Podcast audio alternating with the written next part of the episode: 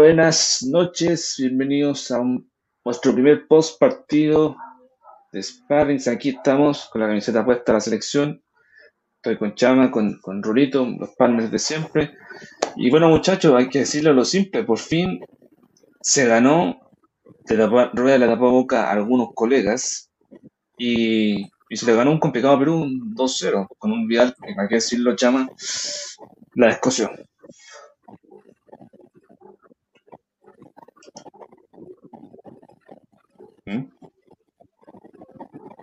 Oh, se nos, se nos fue la desconexión, Dios mío. Ah, cosas que pasan en vivo, no sé si.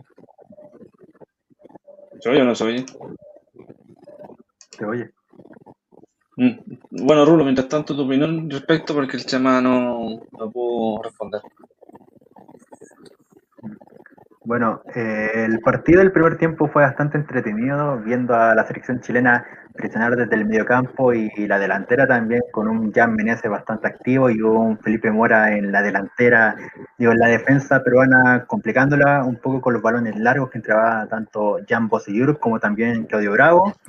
Pero posteriormente, de los dos goles, y por último, el, la finalización del primer tiempo, el segundo tiempo fue bastante bajo porque ya la presión del mediocampo pasó a ser a la defensa, donde Perú empezó a llegar bastante y Bosillur e Isla tuvieron varias complicaciones, entre ellos hubo casi una acción de gol por parte de Perú, como también a la seguiría del segundo tiempo, pero la defensa en sí, Paulo Díaz y Maripán, eh, a comparación del primer tiempo en donde tuvieron complicaciones para acoplarse, algo pareció a Uruguay entre Vegas y Sierra Alta, eh, el segundo tiempo estuvieron mucho mejor, más sólidos, también hubo bastante apoyo por parte de Jan desde la extrema izquierda de la zona peruana hasta la zona de Bocellur, posteriormente Pulgar, Baidal también bajó bastante, y los cambios enseguida, como ejemplo, fueron Echeverría y Baeza apoyaron bastante la zona defensiva y que incluso a veces formaban una línea de una línea de tres defensores.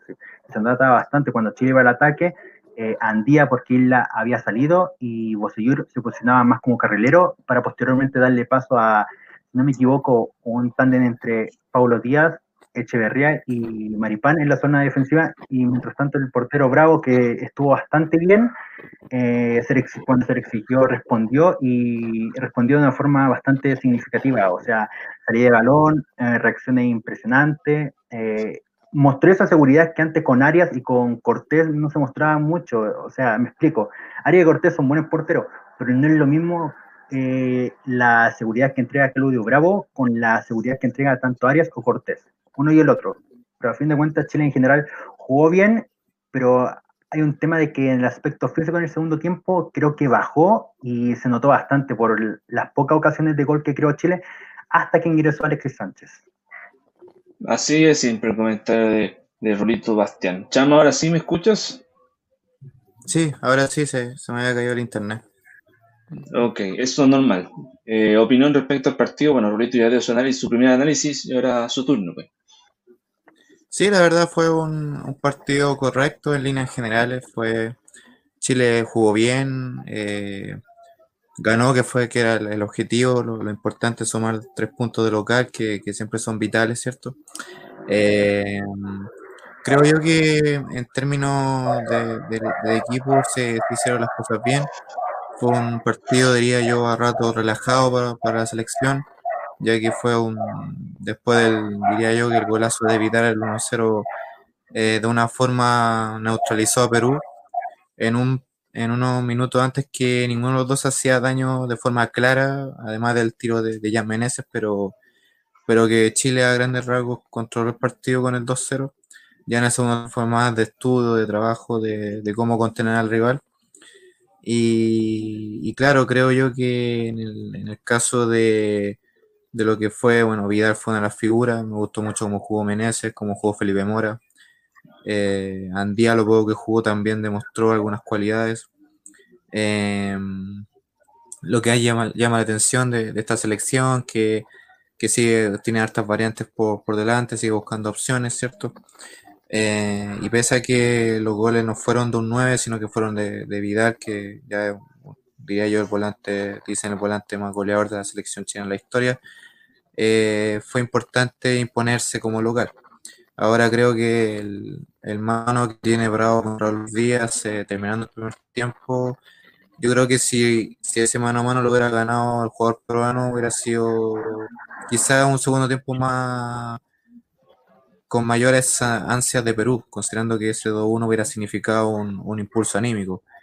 Eh, para la suerte de Chile, Bravo atajó bien, fue un mano a mano bueno del, portero. Eh, considerando que, como decía Rulo ahí, escuchaba que da, seguridad, eh, más seguridad como la de Arias, que yo encuentro que le falta todavía eh, ganarse un poco la, camiseta de la selección chilena, no, no, deja de ser un, no deja de ser un buen arquero por eso, claramente va a seguir siendo buen arquero, le falta trabajo, ¿cierto? Eh, pero en líneas generales hizo, hizo bien las cosas Chile y se ganó, que era lo importante, y, de ahí a pelear con, lo que viene el partido con Venezuela, que de visita va a ser complicado, sobre todo por la humedad del país de, la Vinotinto, que siempre es complicado, pero, pero feliz por el resultado y que, en este caso la selección demostró en líneas generales jugar un muy buen partido. Sí, ahí está el comentario de Chamonquín y de, y de Bastián en el post partido de la selección. Recuerden ahí comentar en los comentarios si tienen alguna opinión al respecto. Incluso una descartaría, si que alguien está interesado en dar su opinión así en forma de hablar, podemos sumarlo a la transmisión. En una de esas. Es nuestro primer post partido, así que hay que aprovechar el tiempo si Dios quiere. Eh, eh, mientras tanto estamos hablando, hay que recordar que ya se está jugando el último partido de esta fecha. Está Brasil con Venezuela, 85 minutos, está ganando Brasil 1 a 0. Gol de Firmino, el 67 nada más el resultado, porque uno esperaba que Brasil le boleteara a, Venezuela, pero Venezuela ahí priorita haciendo su trabajo, a pesar de que no sumó ningún punto de momento en las clasificatorias y algunos ya lo están matando, lo están matando, así de siempre. Nunca se aprende en, esto, en este país. En fin, eh, eh, dentro de lo destacado de sus comentarios, también mencionar que, que Rueda, que por fin nuevamente tapando bocas, en un interesante, por lo menos los primeros 60 minutos fue un buen partido, un buen partido de la selección yo creo que si hacemos, si hacemos nuestros tres mejores, yo creo que por lejos va a ser el primero Vidal. Pero un, jugador que yo destacaría, antes de hacer el 1 a 1, muchachos, eh, Jan Meneses. Buen partido de Jan Meneses. Primer partido me encima por la clasificatoria, porque hoy día debutaron varios por clasificatoria. También el. ¿A quién destacaría de los que debutaron? Felipe Mora. Buen partido de Felipe Mora. Aguantó tantas. Pucha, que lo golpearon al pobre hombre. Que va más golpeado que el periodista haciendo la exclusiva. Entonces, bueno, primero, preguntar, primero preguntarle a Bastián, eh, ¿qué te pareció? Y a ti te voy a preguntar de más adelante. Así que, poquito adelante. Bueno, eh, Jan Meneses, el encuentro que llevó a cabo fue bastante interesante porque ya antes suplir a Alexis Sánchez dentro de la formación ya es bastante complicado porque, o sea, estamos hablando de Alexis Sánchez, la máxima figura de la selección nacional, el goleador histórico, el máximo asistidor de la selección, y suplantarlo no es nada fácil, pero ya Menezes eh, realizó un buen encuentro desbordando bastante por la zona izquierda, enganchando, complicando a Advíncula, que no es un lateral derecho para nada fácil, un lateral derecho muy complicado, y atreviéndose, y también lo destacable es que ayudó defensivamente a Bosellur. O sea, Bosellur en sí hubo cierta discusión con Bosellur de que por qué llegaba su presidente de la Universidad de Chile, actuó bien, pero también tuvo el apoyo de Menezes, que desde el extremo izquierdo bajó toda la cancha o sea, más de tres cuartos de la cancha para apoyar a, a Jan Boselluro cuando este tuviese complicaciones tanto con André Carrillo como con Advíncula, que sube bastante. También dentro del aspecto creativo, eh, Meneses fue bastante importante porque al momento de necesitar desbordar, eh, ocupaba un regate o un drible para intentar al menos pasarse a Advíncula y dar un pase, o atreverse y centrar, o también esperaba un momento a que un compañero llegase para para entregar el balón y pudiese él hacer otra cosa, un remate o un centro, como fue en el caso del primer gol de Arturo Vidal, en donde Jan Meneses tenía el balón por la zona izquierda, no podía desbordar ni nada porque está bastante marcado. Llegó Vidal, le entregó el balón y Vidal le pegó desde fuera del área metiendo un golazo. A simple vista, Jan Meneses es una buena opción para cuando Alexis Sánchez no esté al 100% o presente complicaciones, porque a fin de cuentas tenemos un jugador que tiene características similares, que las fue desarrollando en México, porque aquí en Chile, en la Universidad de Concepción, no era muy conocido hasta que llegó a México y empezó a destacar en el León, club que finalizó la liga, antes de los playoffs, la liga regular primero con 40 puntos y figura ahí en Meneses claramente. eh, tenemos un jugador que se desarrolló mucho, más que extremo, en un jugador creativo que incluso puede jugar de medio ofensivo, de media punta, de medio creador. O sea, por lo tanto, tenemos un jugador con muchas garantías para el futuro. Perfecto. Chama, respecto a, Alex Azul, Felipe Mora, ¿qué te pareció el rendimiento de Mora? Que aguantó bien varias, jugadas y muchas que recibió golpes el pobre ex Azul, actualmente en la MLS. Sí, el, pibe Mora que, no me extrañaba que iba a ser un buen partido, es un jugador que, que se fue con, con harto mérito por, eh, cuando en su momento estuvo en la U, se fue como goleador además. Y en la MLS ha hecho las cosas bien es un jugador que, que, tiene, que sabe jugar de espalda, que aguanta la pelota como un 9. Quizás no rápido en, velocidad, pero sí es, bastante ágil. Lo cual no, no es como el 9 clásico que tiene que hace, que hace tiempo ya la selección en chilena no hay.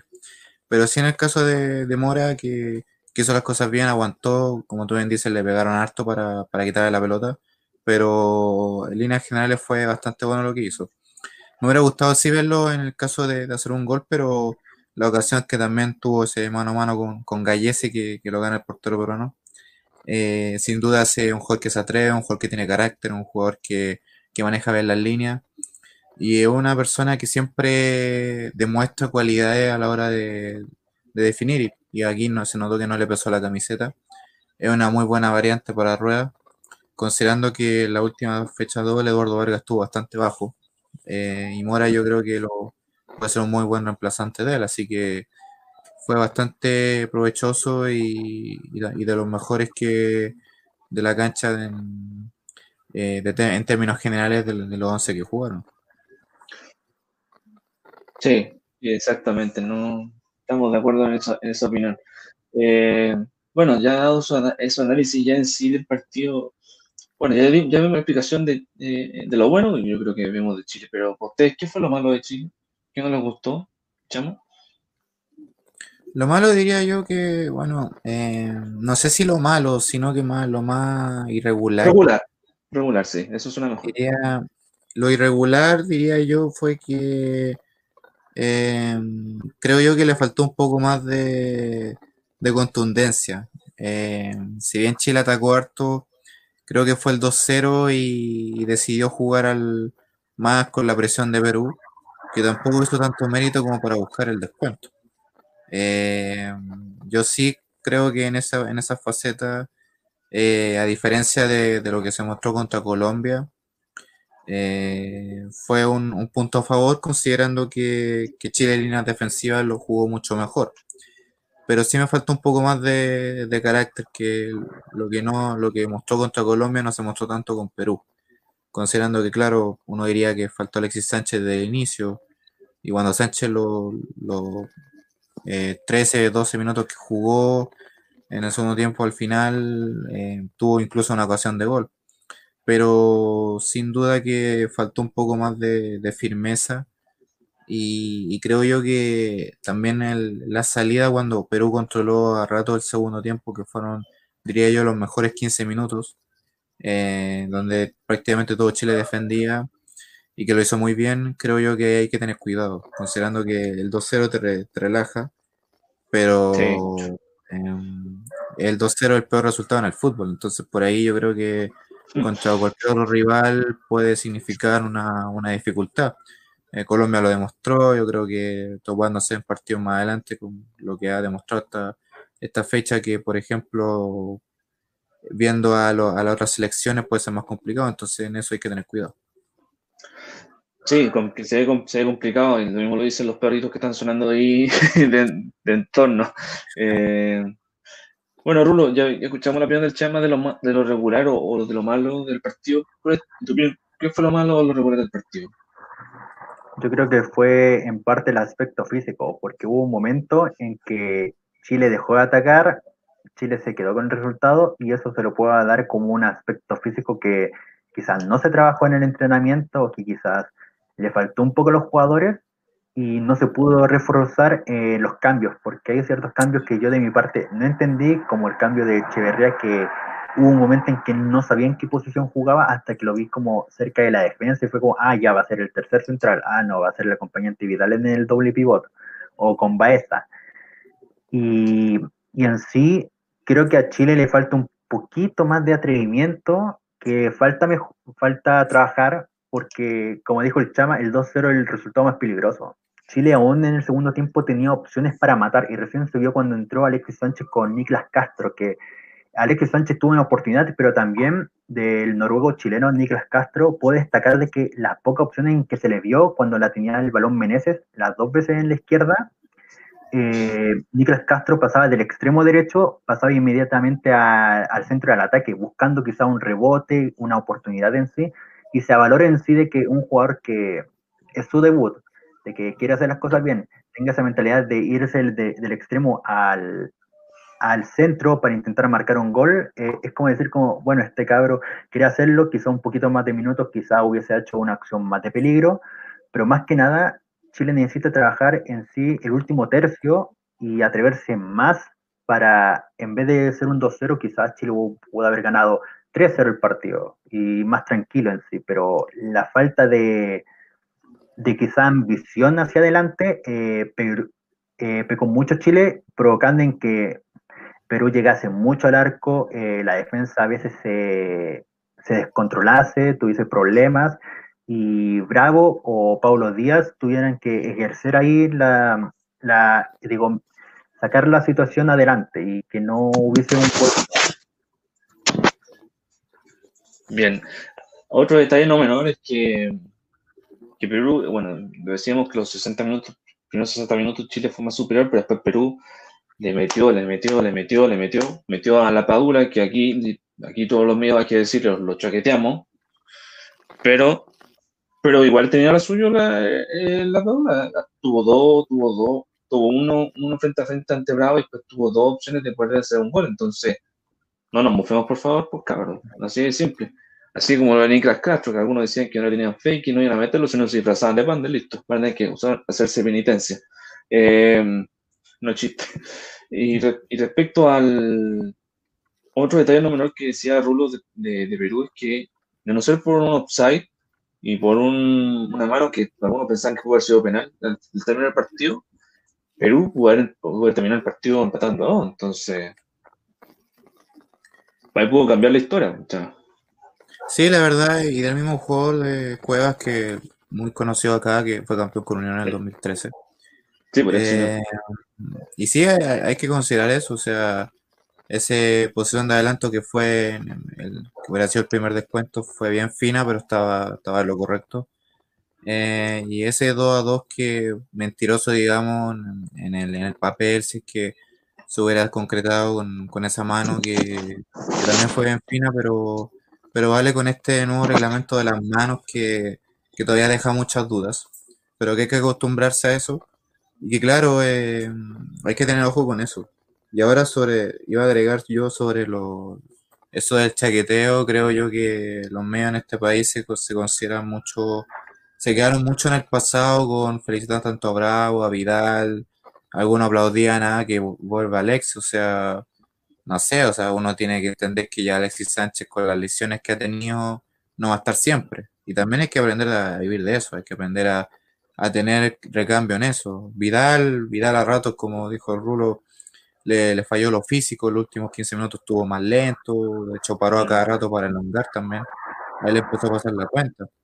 Y en el caso, bueno, Bravo, yo insisto que Bravo no es la opción para. bueno, a mí me cae mal Bravo, pero eh, yo no lo, no lo llamaría mal a la selección por, el, por más que nada su actitud. Es algo personal más que nada. Pero como acá Rueda tiene las creo que, claro, lo mismo que critiqué con el llamado Jan Bosellur, que en su momento dijo que había renunciado a la selección, y que también le habían preguntado en su momento que yo que descartaba cualquier llamado. Curiosamente aceptó este llamado, considerando que, que, no sé, perfectamente el jugador puede decir que no, o sea, y reflejó un poco la inconsecuencia. Y eso también se fue criticado en, redes sociales, que uno diría, claro, eh, en la semana estuvo en estos días Correa en, la transmisión de Santo Tomás, taller de relato, y le preguntaron qué opinaba de, su llamado. y le preguntaron por el llamado de Aboseyur a la selección. y él dijo que, dijo que no, que Rueda llamó a Bosellur porque no, no tiene otro lateral izquierdo. no le gusta a Eugenio Mena, tendrá sus razones. Para mí Eugenio Mena es más que Bocellur hoy, pero pero no sé, o sea, yo por lo menos yo te puedo decir que Bocellur, el, el que vi, el nivel que vi hoy, considerando que la defensa de Chile es mucho, es una defensa mejor armada y más rápida que la defensa de la U hoy, claramente Bocellur jugó mucho mejor de lo que juega en la U.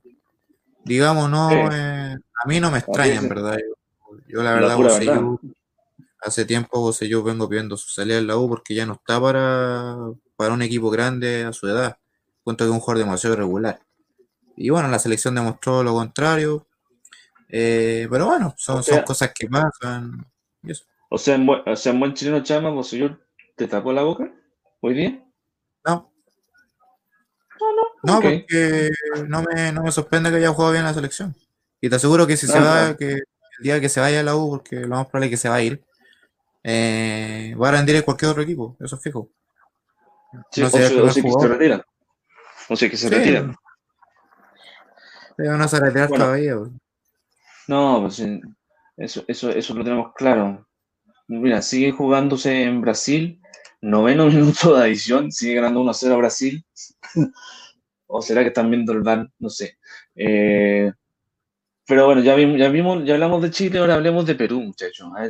Una selección que lamentablemente uno esperaba más.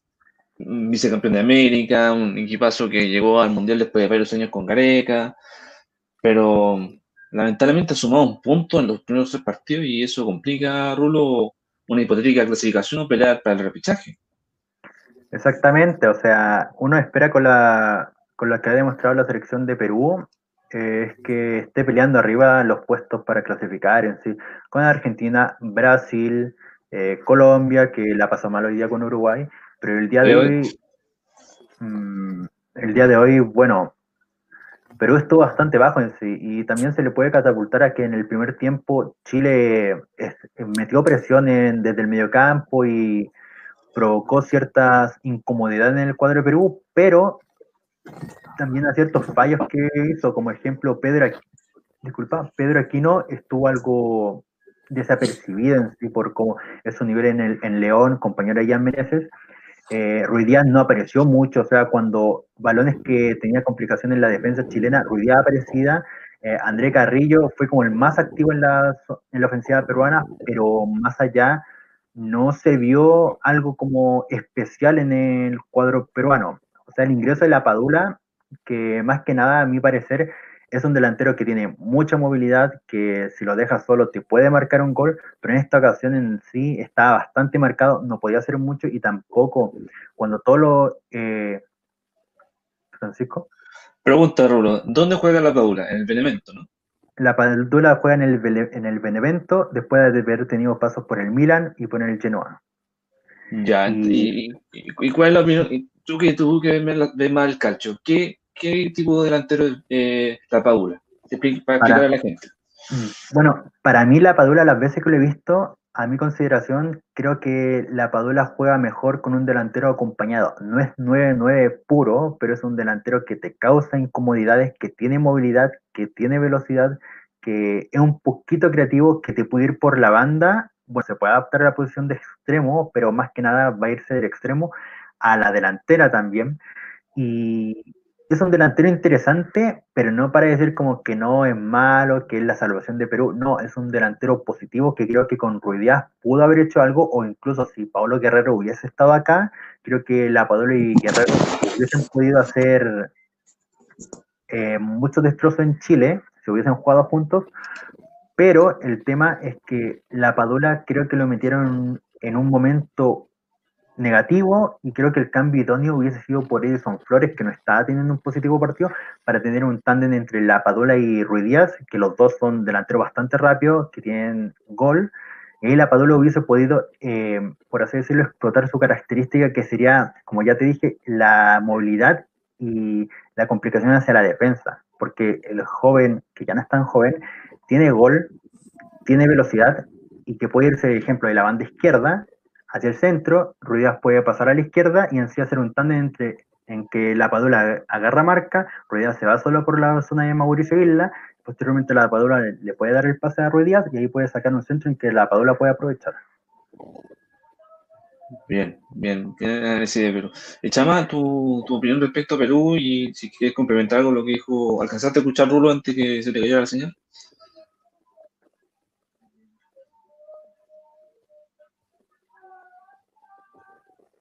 Parece que el Chama no, parece que el Chama está con problemas nuevamente. ¿Se escucha bien, Chama?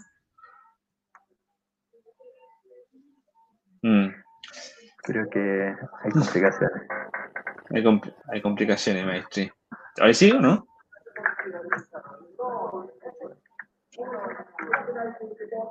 No, no, Creo ahí- ahí se cayó nuevamente, se cayó nuevamente. Antes, antes que agregue algo, Francisco, el ¿Sí? Brasil ya, ya finalizó el partido. Brasil ganó 1-0 a Venezuela. Luis del Pino Mago entró como lateral izquierdo en reemplazo de, eh, de Rolf Felcher. Eh, disculpa por el apellido, que es complicado un poco. Lateral izquierdo jugó 81 minutos y a mi parecer estuvo, bueno, por lo que veo por las estadísticas, tuvo un correcto participación en el encuentro contra Brasil. Sí, después vamos a hablar respecto al próximo rival en este partido. Chama, ahora sí escuchas, Sí, eh, parece que el internet se fue de carreta porque ganó Chile. igual que los vecinos de, mi, de aquí, de mi barrio. Eh, ya, ahora sí, opinión respecto a Perú y si que escuchaste algo lo que dijo Rulo del análisis del equipo peruano. Sí, o sea, eh, escuché entrecortado, pero, pero entendí que, claro que en el fondo comparto lo que dijo cuando eh, si Pablo Guerrero hubiera estado, hubiera sido, creo, factor más influyente en el cuadro peruano. Creo yo que es un jugador que, que siempre falta, es un jugador que marca diferencia, siempre es parte de eso. Ahora yo encuentro que Perú, bueno, igual en las primeras tres fechas es poco lo que, lo que podemos evaluar, considerando que, que también se viene retomando el trabajo, considerando la pandemia y todo eso, pero, pero sí una, una selección peruana que, que por lo menos yo, yo encuentro que de la forma que se la ha mirado, creo que demasiado, con demasiado, demasiada algarabía. Creo yo que si bien fue un mundial, volvió al mundial después de mucho tiempo, en ese caso a Rusia, encontré que quedar eliminado fase de grupo, eh, si bien el grupo era complejo en ese momento, que le tocó, el cuadro de Gareca no demostró, para mí, que con gusto a poco, creo que no, no demostró el nivel que, con el que llegó, con el que peleó el mundial. Yo, yo lo evalué en ese momento como un fracaso. Y creo que no fue. te- literalmente casi fue a pasear a, a Rusia. Creo yo que no. que debió. no demostró el por qué estuvo ahí. Y en el caso de la Copa América, si bien llegó a la final, el mejor partido que hizo Perú para mí fue, el, fue ante Chile. Que salió de todo, jugando con los errores también de Chile en línea defensiva. Eh, considerando que Perú también le hace buenos partidos a Chile por, por ser rival de Chile, por, por la historia que tienen los Sí. dos, por, por Sí. también que Perú estaba picado desde la Copa América 2015, ¿cierto? Entonces yo creo que así como se le, se le pinta, no, no va. Además en esa Copa América Perú eliminó a un Uruguay, donde yo creo, me encuentro que el VAR perjudicó a Uruguay en ese momento el arbitraje, porque lo anularon tres goles legítimos a los uruguayos. Creo yo que en ese ¿Qué aspecto fue, fue perjudicial. Fue perjudicial. Entonces yo, Mm. yo, yo creo que en este caso, volviendo, la- volviendo al partido, creo que Perú le, le faltan jugadores, bueno, Farfani y Guerrero, que son una de las figuras peruanas, hicieron ausencia acá. Eh, no encuentro que Perú esté haciendo un mal trabajo, recordemos que fue, los, Bascuñán los perjudicó ante Brasil, eso se, se sabe. Eh, No para variar con árbitro chileno, para variar.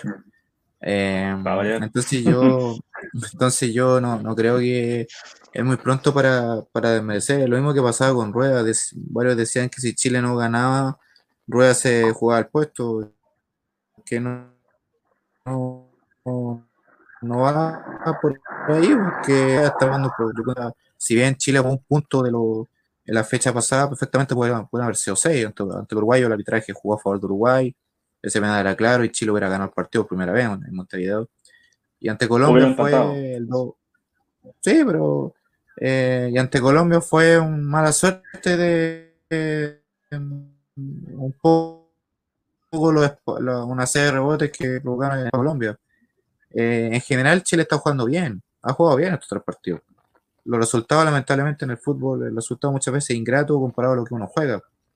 Pero, pero bien, yo, yo creo que Chile, para mí, una en estas primeras tres fechas, siendo muy objetivo, de, la, las selecciones que mejor ha jugado, junto con, en parte con Colombia, yo diría en parte también con, con Ecuador, porque todavía, por ejemplo,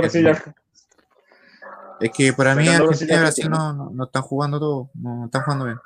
De hecho, Argentina ah, ayer, yo, vi con, yo vi con Paraguay ayer y, Argentina debe haber perdido ese partido, porque ese penal que no le cobraron a los paraguayos era penal, o sea, esa cuestión eh, fue clara. Sí, pues de hecho lo hablamos con José por interno ayer, eh, por, partido, y para qué hablar después de la elección de Palacio, que después la vamos a comentar. Eh, otro detalle, otro detalle a considerar del, encuentro es que uno ve como, como los colegas, como decías tú, Chama, matan a Rueda por, por este tiempo que ya dirigiendo, pero en partidos oficiales ha rendido. Y los resultados, como dices tú, los resultados son los que lo han, ¿cómo decirlo? Lo han, lo han criticado, viendo algunos mientras, mientras estamos en el programa. Entonces, ahora algunos se están dando la vuelta de carnero, la famosa voltereta, o subiéndose como estamos a la, la rueda neta, todas esas cuestiones. Y termina en neta ahora, pues, entonces ya. Mira, yo, ah, mira, yo, yo, yo, yo soy de la idea que yo, muy crítico, el periodismo deportivo chileno cayó en el en este juego de que los éxitos que, trajo la generación dorada no es que hay que llamar a los mismos. Ah, está bien, también. ¿Para qué buscar, hay que buscar otras opciones, hay que buscar opciones. Y, y creo yo que creo yo que la, la, crítica a Rueda, que si bien después partió con Uruguay hasta ahí nomás llegó, yo encuentro que, criticar a Rueda con el con el escalafón que tiene, con el palmarés que tiene y con las cosas que ha ganado, porque un entrenador de elite, para mí es un entrenador de elite, por algo está donde está. Hay que agradecer, hay que ser un agradecido de que Rueda esté en Chile. El problema es que acá en Chile no te dejan trabajar, nadie cree en los procesos.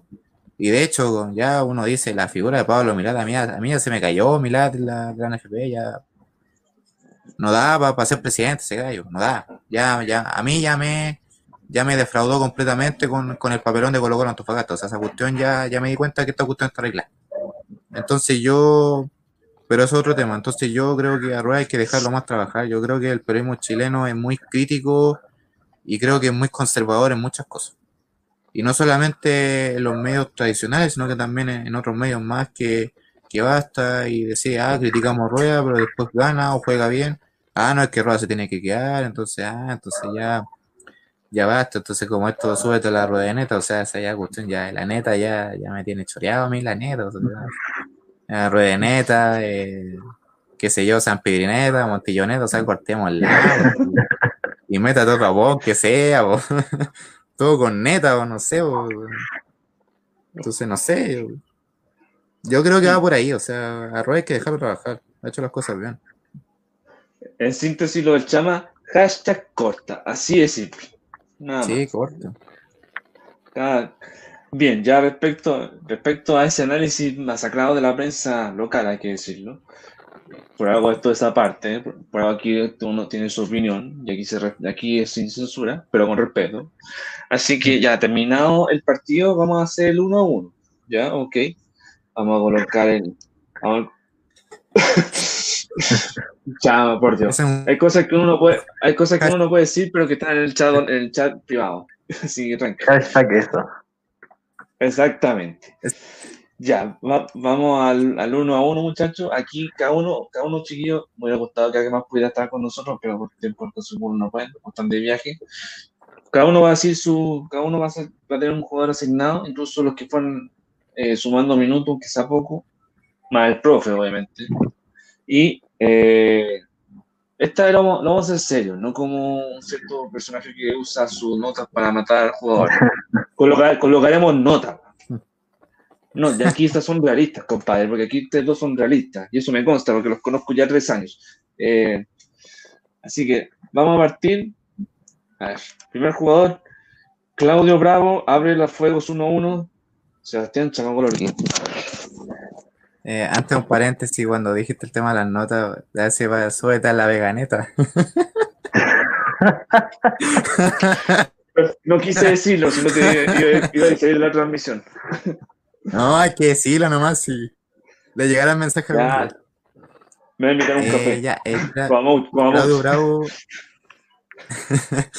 Claudio Bravo, eh, en líneas generales lo hizo bien. Eh, como si bien ya no, no fue el capitano hoy, eh, demostró el liderazgo que, que, típico de él, daba hartas indicaciones, generaba la, la, confianza en la defensa, eh, ganó dos mano a mano bastante buenos, sobre todo el de, Ruiz Díaz, que puede haber significado otro resultado quizás.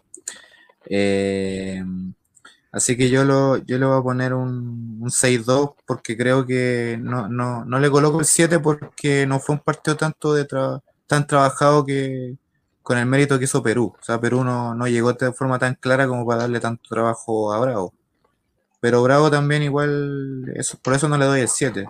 Ahora tampoco es menos de 6 porque considero que, que en líneas generales demostró un factor defensivo, la seguridad que, como Rulo lo dijo durante el programa, es clásico de él, así que por eso le, doy esa calificación.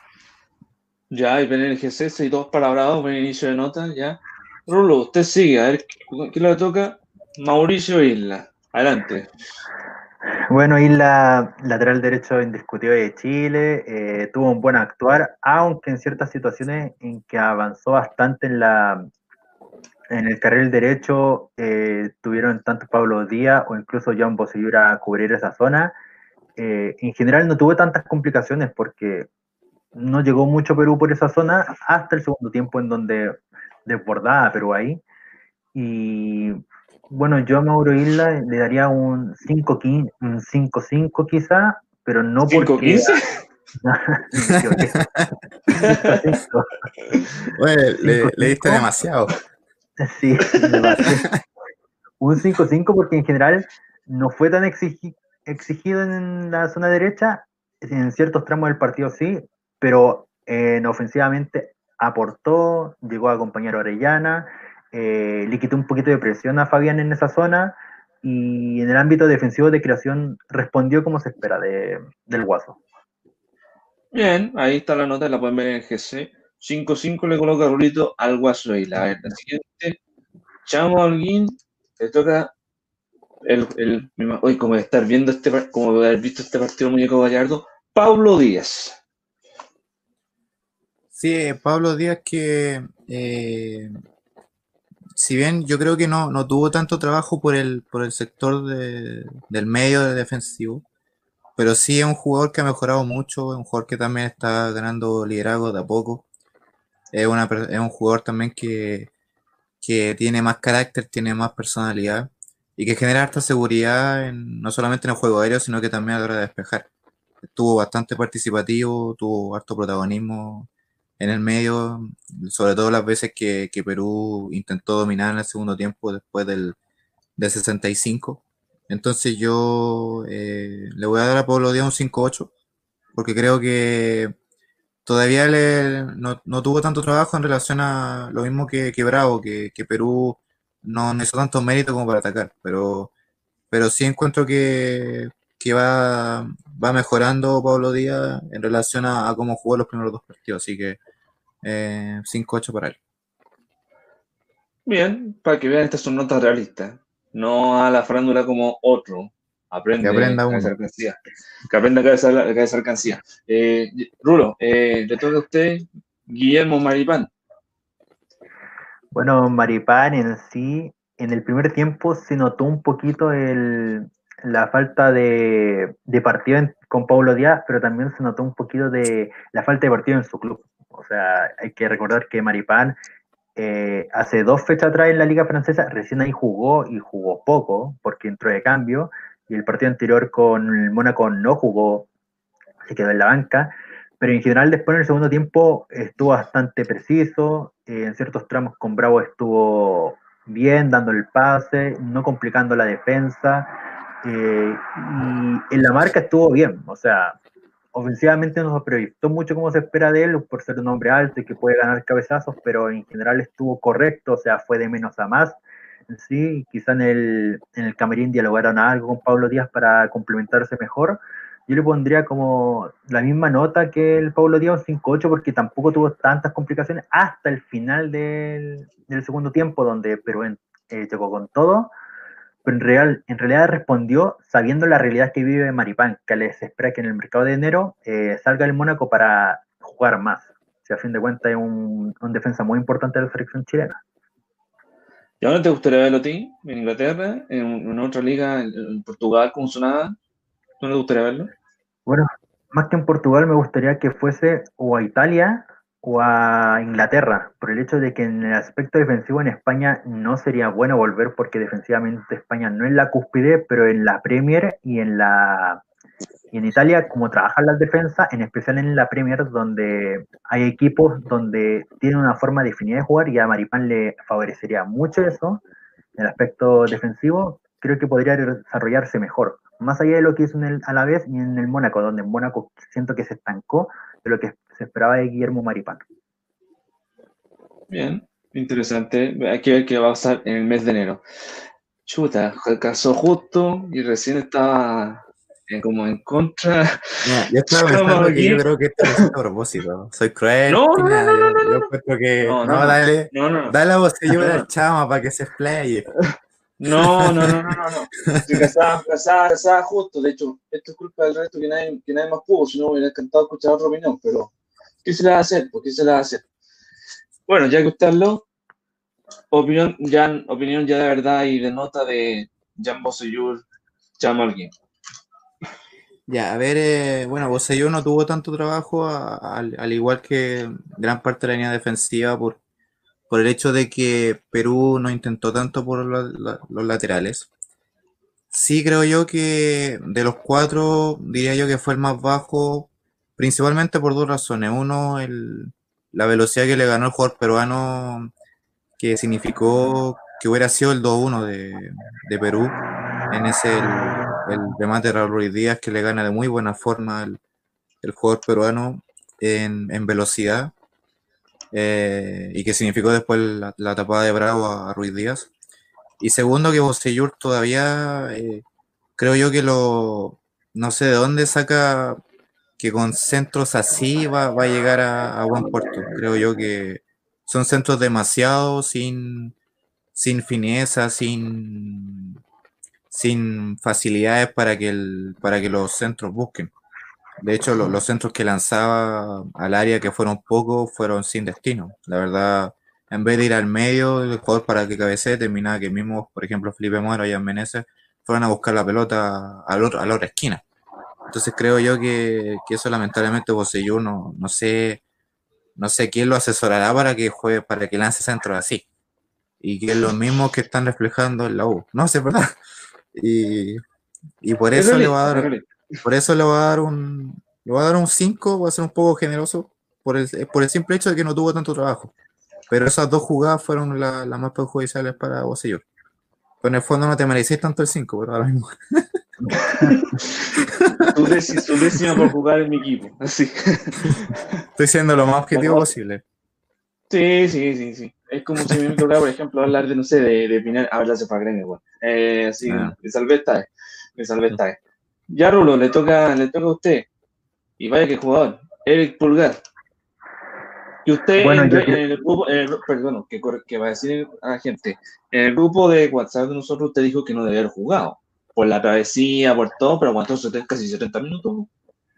Sí, pero, pero bueno, en 70 minutos se notó lo mismo que dije en eh, de interno, o sea, pesó mucho que se, pesó mucho que se haya demorado en llegar a la selección y solo haber completado un entrenamiento, porque hubieron balones, o sea, fue aguerrido, hubieron situaciones en donde supo responder, pero también hubieron otras en donde perdía el balón, donde incluso provocó faltas que sin su intención claramente hubieran sido fácilmente una amarilla con un pisotón hacia Jotun, si no me equivoco, o a Jotun o a, o a Renato Tapia en sí, en donde pudo haber sido amarilla fácilmente y, y, ciertos pases que quizás no pudo finalizar bien, pero en, en, general respondió en sí. Yo sigo en mi posición, creo que no tuvo que haber jugado este partido porque en ciertas actuaciones se le vio lento, se le vio un poquito un poquito fuera de forma, pero claramente por toda la travesía que hizo para jugar por Chile.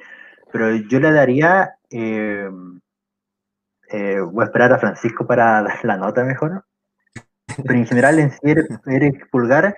Eh, respondió bien en sí. Mm, yo, ah, siendo sincero, si se escucha, ahora sí que está Francisco, yo le daría un para ser generoso porque no tuvo un muy bajo partido, tuvo errores sí, pero creo que un 5-2, un 5-3 está bien, pero teniendo en cuenta, conste, no es mal jugador, no estoy diciendo que es mal, mal jugador, pero creo que la imposición de haber tenido con suerte un entrenamiento o dos con la selección chilena y posteriormente jugar un partido de titular después de una travesía completa desde Florencia hasta Santiago de Chile, creo que sí se escucha.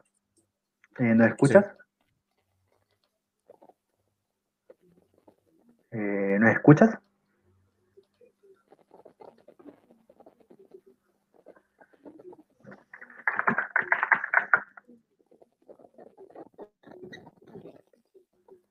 Mm.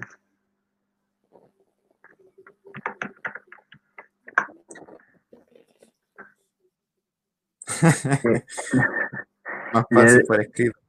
Sí, le daría esas, esa nota pero por el hecho de todo lo que dije ya antes, no porque sea mal jugador, sino porque todo el viaje le pegó y aparte de ser titular en un partido tan trascendente como contra Perú, eh, es algo que creo que la preparación no la tuvo adecuada claramente, o sea, un entrenamiento no es lo justo, pero en el papel cumplió y creo que si no hubiese llegado igual que otros, todos los jugadores, lunes o martes, creo que incluso ese 5-3 hubiese sido fácilmente un 6, porque, o sea, Pulgar se conoce sus características guerreras, su físico, su buen pase, y solamente por haber llegado ayer, eh, fue falló.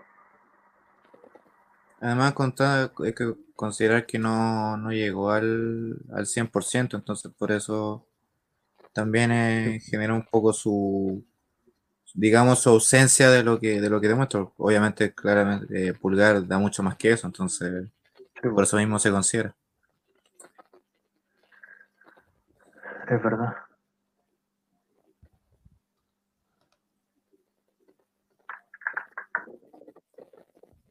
Parece que hay problemas técnicos. Problemas técnicos con el con Francisco. Con Francisco.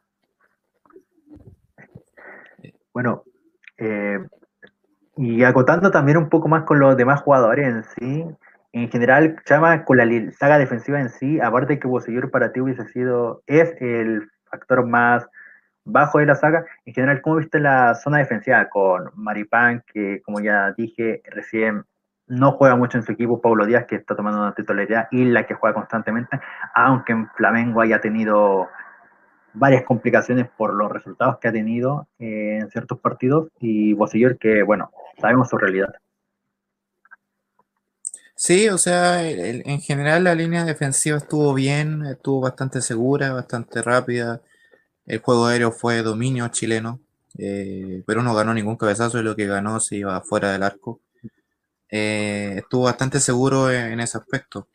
Sí, lo que pasa es que yo por lo menos diría yo que Bosillur fue el más bajo, por además de lo que, de lo que señalé, que es un jugador que ya no, creo yo que no está para, para el nivel de hoy. De hecho, algo que se le, se le, se le critica mucho en, en, la U, los partidos que juega, es que, y, siendo súper serio, es que es un jugador que no eh, llega, llega demasiado tarde a las marcas. Eh, la velocidad tampoco la, acompaña, eh, reclama mucho también. De hecho, se ganó una amarilla por, reclamar más que nada. Es un jugador que demasiado se embronca considerando no, no, gana el lado. Y bueno, ni hablar de los centros y creo que creo que Boseyur no es un jugador que esté para la selección. Yo, lamentablemente, la, la decisión es de rueda en ese, en ese aspecto y decido llamarlo Ahora no, no quiero decir que no estoy diciendo que Bosellur haya jugado mal, haya sido el, peor en, el partido, pero sin duda que, que, claro, hay, muchas falencias que, considerar. Entonces por ahí no, no, no cumple con la faceta. De hecho, algo harto que se le, se le critica en la U es que es un jugador que además de ser ya longevo para, para la línea defensiva, es un jugador que ya quedó obsoleto para, para el tipo de torneo que se juega hoy, hoy en Chile. Creo que si bien diga uno que es un campeonato irregular, eh, es un jugador que ya no está para, digamos, los grandes trotes que, que hacía antes. O sea, ya no, no, no, te tiene la misma velocidad, no te tiene los mismos piques, no, no llega con tanta velocidad.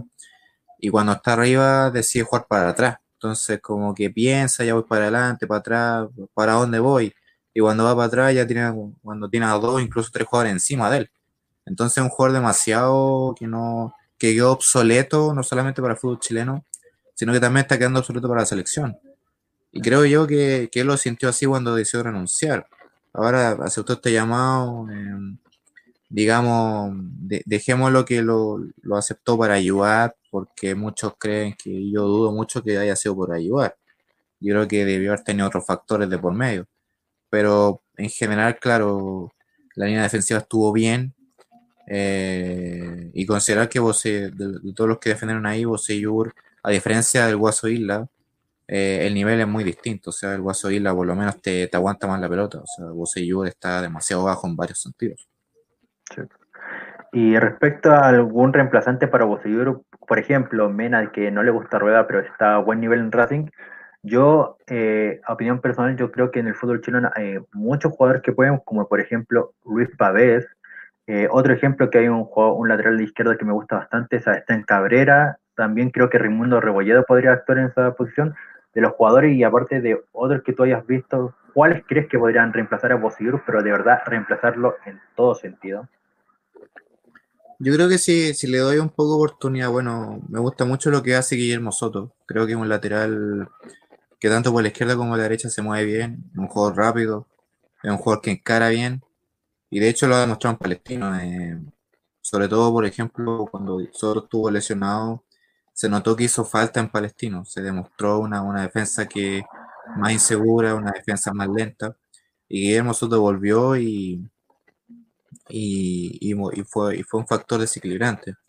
El Nico Díaz también creo que cumple esa, función, pese a que muchos lo, lo, lo, consideran más central, pero creo que de lateral, y vuelvo a Palestino, también lo demostró. De hecho, a Palestino le hace falta el Nico Díaz, desde que se fue al fútbol mexicano ha sido una, una gran ausencia para, para, Palestino. Y eso también lo, se notó mucho en los partidos clave que lamentablemente eh, llevó a esta serie seguida de derrota y que después terminó con la desvinculación de Basay. Eh, otra opción es Sebastián Vegas, que fue campeón hace poco en México, pero que en esta ocasión a, a Vegas sí, a diferencia de los dos anteriores, encontré que tanto ante Uruguay como Colombia se vio un jugador de más, muy inseguro. Creo que yo que iba muy, muy temeroso con, con eso. Lo cual es muy normal considerando que es un jugador joven y que también tiene, tiene aspectos. Pero es un jugador que yo creo que a esta altura reemplazaría mucho a Bosellur. De hecho, eso mismo se criticó mucho la semana que en, en una entrevista Matías Campostoro dijo, en opinión muy personal, que Bosellur y, y yo, eh, hablando de Matías Campostoro, eh, somos los mejores laterales izquierdos chilenos que existen. Yo encuentro que está equivocado porque no. De hecho, Matías Capostoro creo que yo que hace mucho tiempo no juega. Y el año pasado él estuvo en la U, casi ni jugó y cuando lo hacía no rendía. Y yo viene mal desde hace tiempo. O sea, eh, creo yo que para que me digan a mí. No eh, ahí sí, Francisco, te escucho. ¿Me oyen? Ahí sí. Sí, te escucho. ¿Sí? Eh, termina la idea, chama. Sí, en no el caso de eso de, decía Francisco, entre te sumas, que estaba hablando de, de Bocellur y de sus reemplazos. y que Matías Campostoro en la semana había dicho que. Eh, bueno, que claro, eh, falta esa, ese carácter, creo yo que carece mucho de realidad lo que dijo Campostoro. Desconozco por qué lo habrá dicho, pero está, está equivocado considerando que si hablamos de laterales izquierdos cuesta encontrar el lateral izquierdo de, la talla que en su momento Bosellur demostró en Chile. Eh, pero sin duda que, que, me diga eso, encuentro que no, carece de realidad porque laterales chilenos hay, hay de sobra.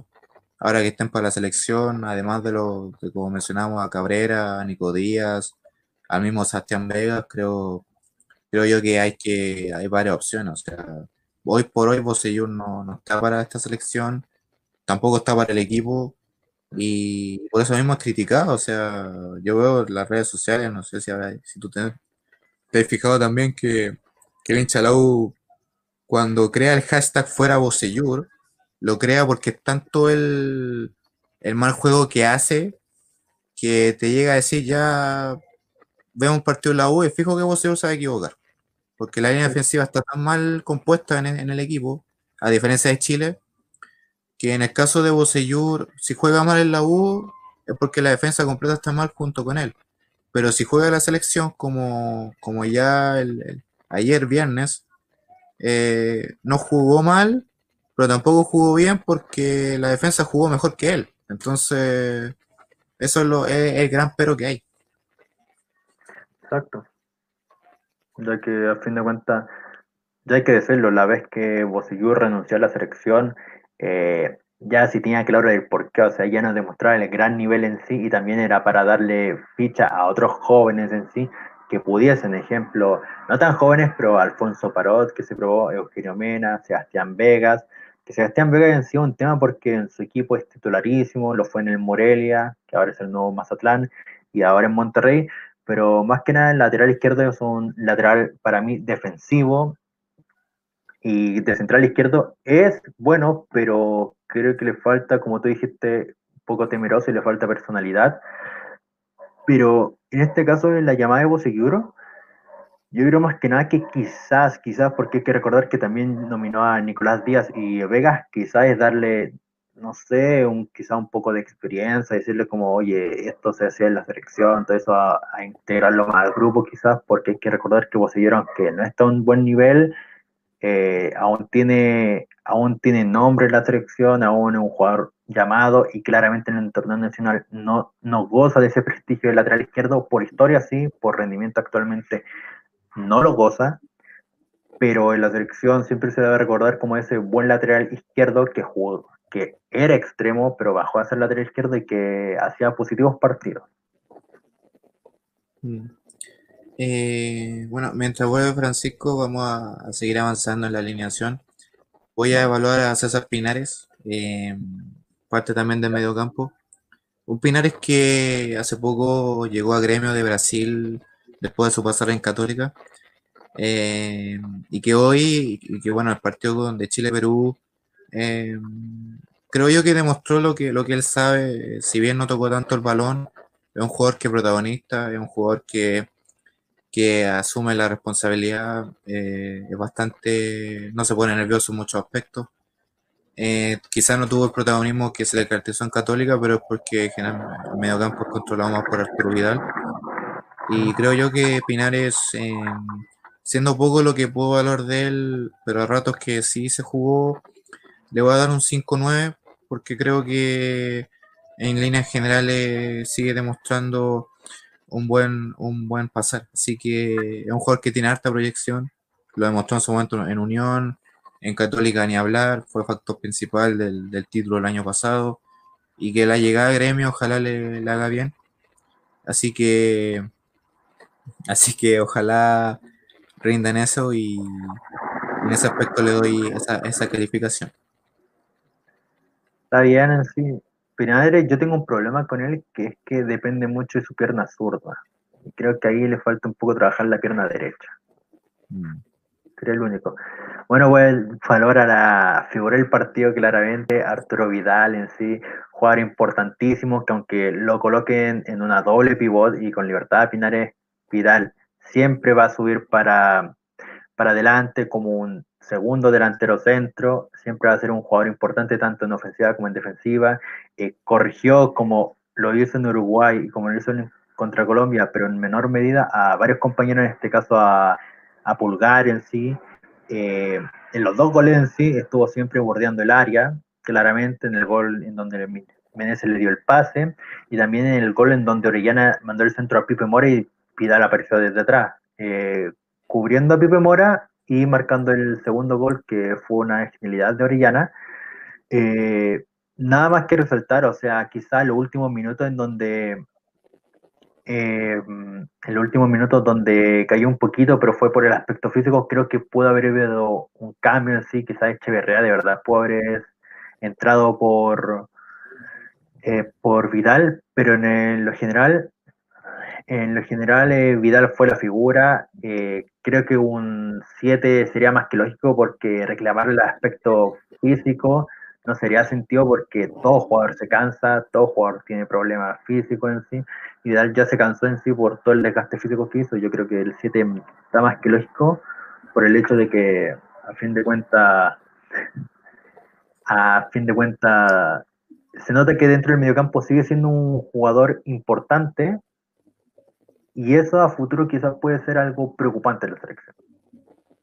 Sí, eh, uno, uno podría decir que Vidal es un jugador tan desequilibrante eh, hoy por hoy más en la selección que en el Inter, pero que pero que sin duda es un jugador que, que algo que se caracteriza es que una, es un jugador que tiene harta actitud y harto carácter, lo que es importante para la hora de, cancha. Vidal sabe, sabe de eso, sabe cómo defender a la selección y por algo eh, se caracteriza eso, así que em, en línea creo que también estamos claros que fue el mejor de la cancha, no solamente por los goles, sino que también por, el nivel físico que demostró en ese aspecto.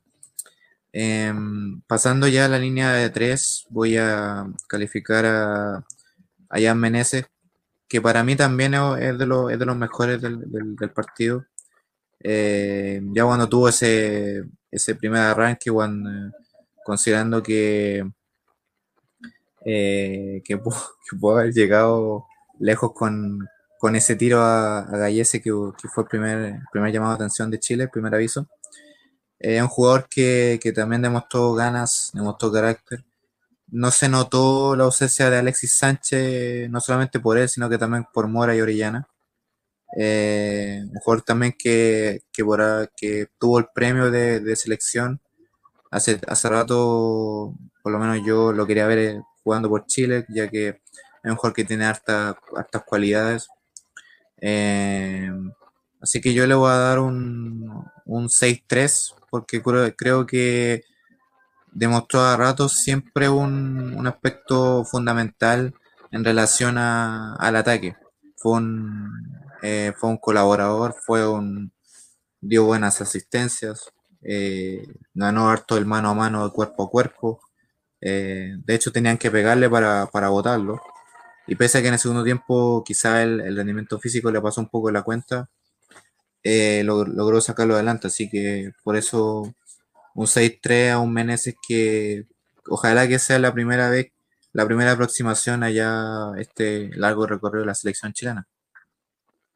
Sí, o sea, también comparto lo mismo contigo de que Meneses fue un jugador que no hizo recordar a Alexis Sánchez, o sea, un jugador que, como ya te dije anteriormente, tiene las mismas características que Alexis, en menor medida quizá, eh, eh, haciendo la diferencia, pero que desde la izquierda creó mucho peligro, que incluso a veces se le podía yo creo que puede haber actuado también contra Alexis Sánchez actuar por la zona derecha en sí para dejar a Castro de delantero centro y a Alexis por la izquierda para desequilibrar ahí. Pero en general Menezes estuvo muy activo en su debut, eh, acompañó bien en la delantera, acompañó bien defensivamente a Bosellur y en general muy buen debut que dejó muchas sensaciones positivas en, el, en la figura del León. Eh, bueno, yo voy a evaluar a Fayano Orellana en sí, el poeta que después de bastante tiempo volvió a volvió a la selección y un primer tiempo en donde actuó bastante en, actuó bastante bien y se le vio activo se le vio tomar buenas decisiones en donde por ejemplo en el Eibar eh, fue desequilibrante en Valladolid no está muy bien pero se le vio muy notorio en donde eh, las actuaciones de Leibar fue como recordar que eh, lo, buen, lo buen jugador que era Orellana en aquel club. Y en general el primer tiempo estuvo muy bien, movedizo. Eh, como ya dije, hizo muy buenas decisiones, tomó muy buenas decisiones, así como el gol de el segundo gol de Vidal, pero después el segundo tiempo estuvo más bajo, no acompañó mucho en la jugada, estuvo más solo, no le llegaba mucho el balón en sí, donde tristemente los buenos, los chispazos que aparecían en el primer tiempo en sí bajaron notoriamente, en donde su salida era más que lógica. Yo creo que quizá incluso un poquito antes hubiese sido su salida, pero en general Orellana yo creo que un, un 5-5 podría ser para primer su buen primer tiempo, pero su, y también su bajo segundo tiempo, pero en general creo que Orellana si tuviese eh, esa regularidad que mostró en España, eh, sería un factor desequilibrante en la zona derecha y no se pedirían tanto muchos otros jugadores. ¿sí? Creo que Orellana tiene mucho que dar aún. Creo que en la selección tiene bastante que dar por su presente y actuaciones como la del primer tiempo, si las replicasen todo el partido en general, eh, creo que sería un titular indiscutible o que incluso sería una alternativa constante en, rueda. Además, consideramos que Orellana igual, a menos lo que, lo que me gusta a mí de él es, harto que tiene, protege bien el balón, lo protege tanto como Alexis Sánchez, que en su momento también lo llevó a, ser característico en ese aspecto para un jugador que quizás no tenía el rendimiento claro de o el protagonismo que, que sí tuvo, ha tenido el Niño Maravilla, pero sí eh, genera esta, este peligro que, como tú bien dices, si tuviera mayor el protagonismo que tiene en España, por ejemplo, lo podría reflejar en, en la selección. Así que es un factor importante en ese aspecto. Y ya finalizando el, este 11 titular con Felipe Mora, el, el, 9 de la selección, eh, quizá este recambio del 9 que hace mucho tiempo no se veía, eh, tuvo mano a mano, tuvo, eh, quiso a, a rato buscar, puso, buscó más, pasó más con, con temas de, del futbolístico eh, siempre quiso buscar el, mano a mano en ese aspecto. Eh, es un jugador que, que, tiene unas cualidades bastante importantes. Así que en ese caso, eh, al igual que, que Meneses en, lo que vendría a ser cualidad, cualidad y habilidad, no tanto el protagonismo, le voy a dar un 6 a Felipe Mora, porque creo que y considero que en el partido con Perú estuvo alto en varios aspectos, sobre todo en, en línea ofensiva, pero, pero sin duda que ojalá que refleja un poco este, esta ausencia del 9 chileno, que el último que, que desequilibró fue Humberto Suazo en su momento, y que también fue, fue goleador ahí.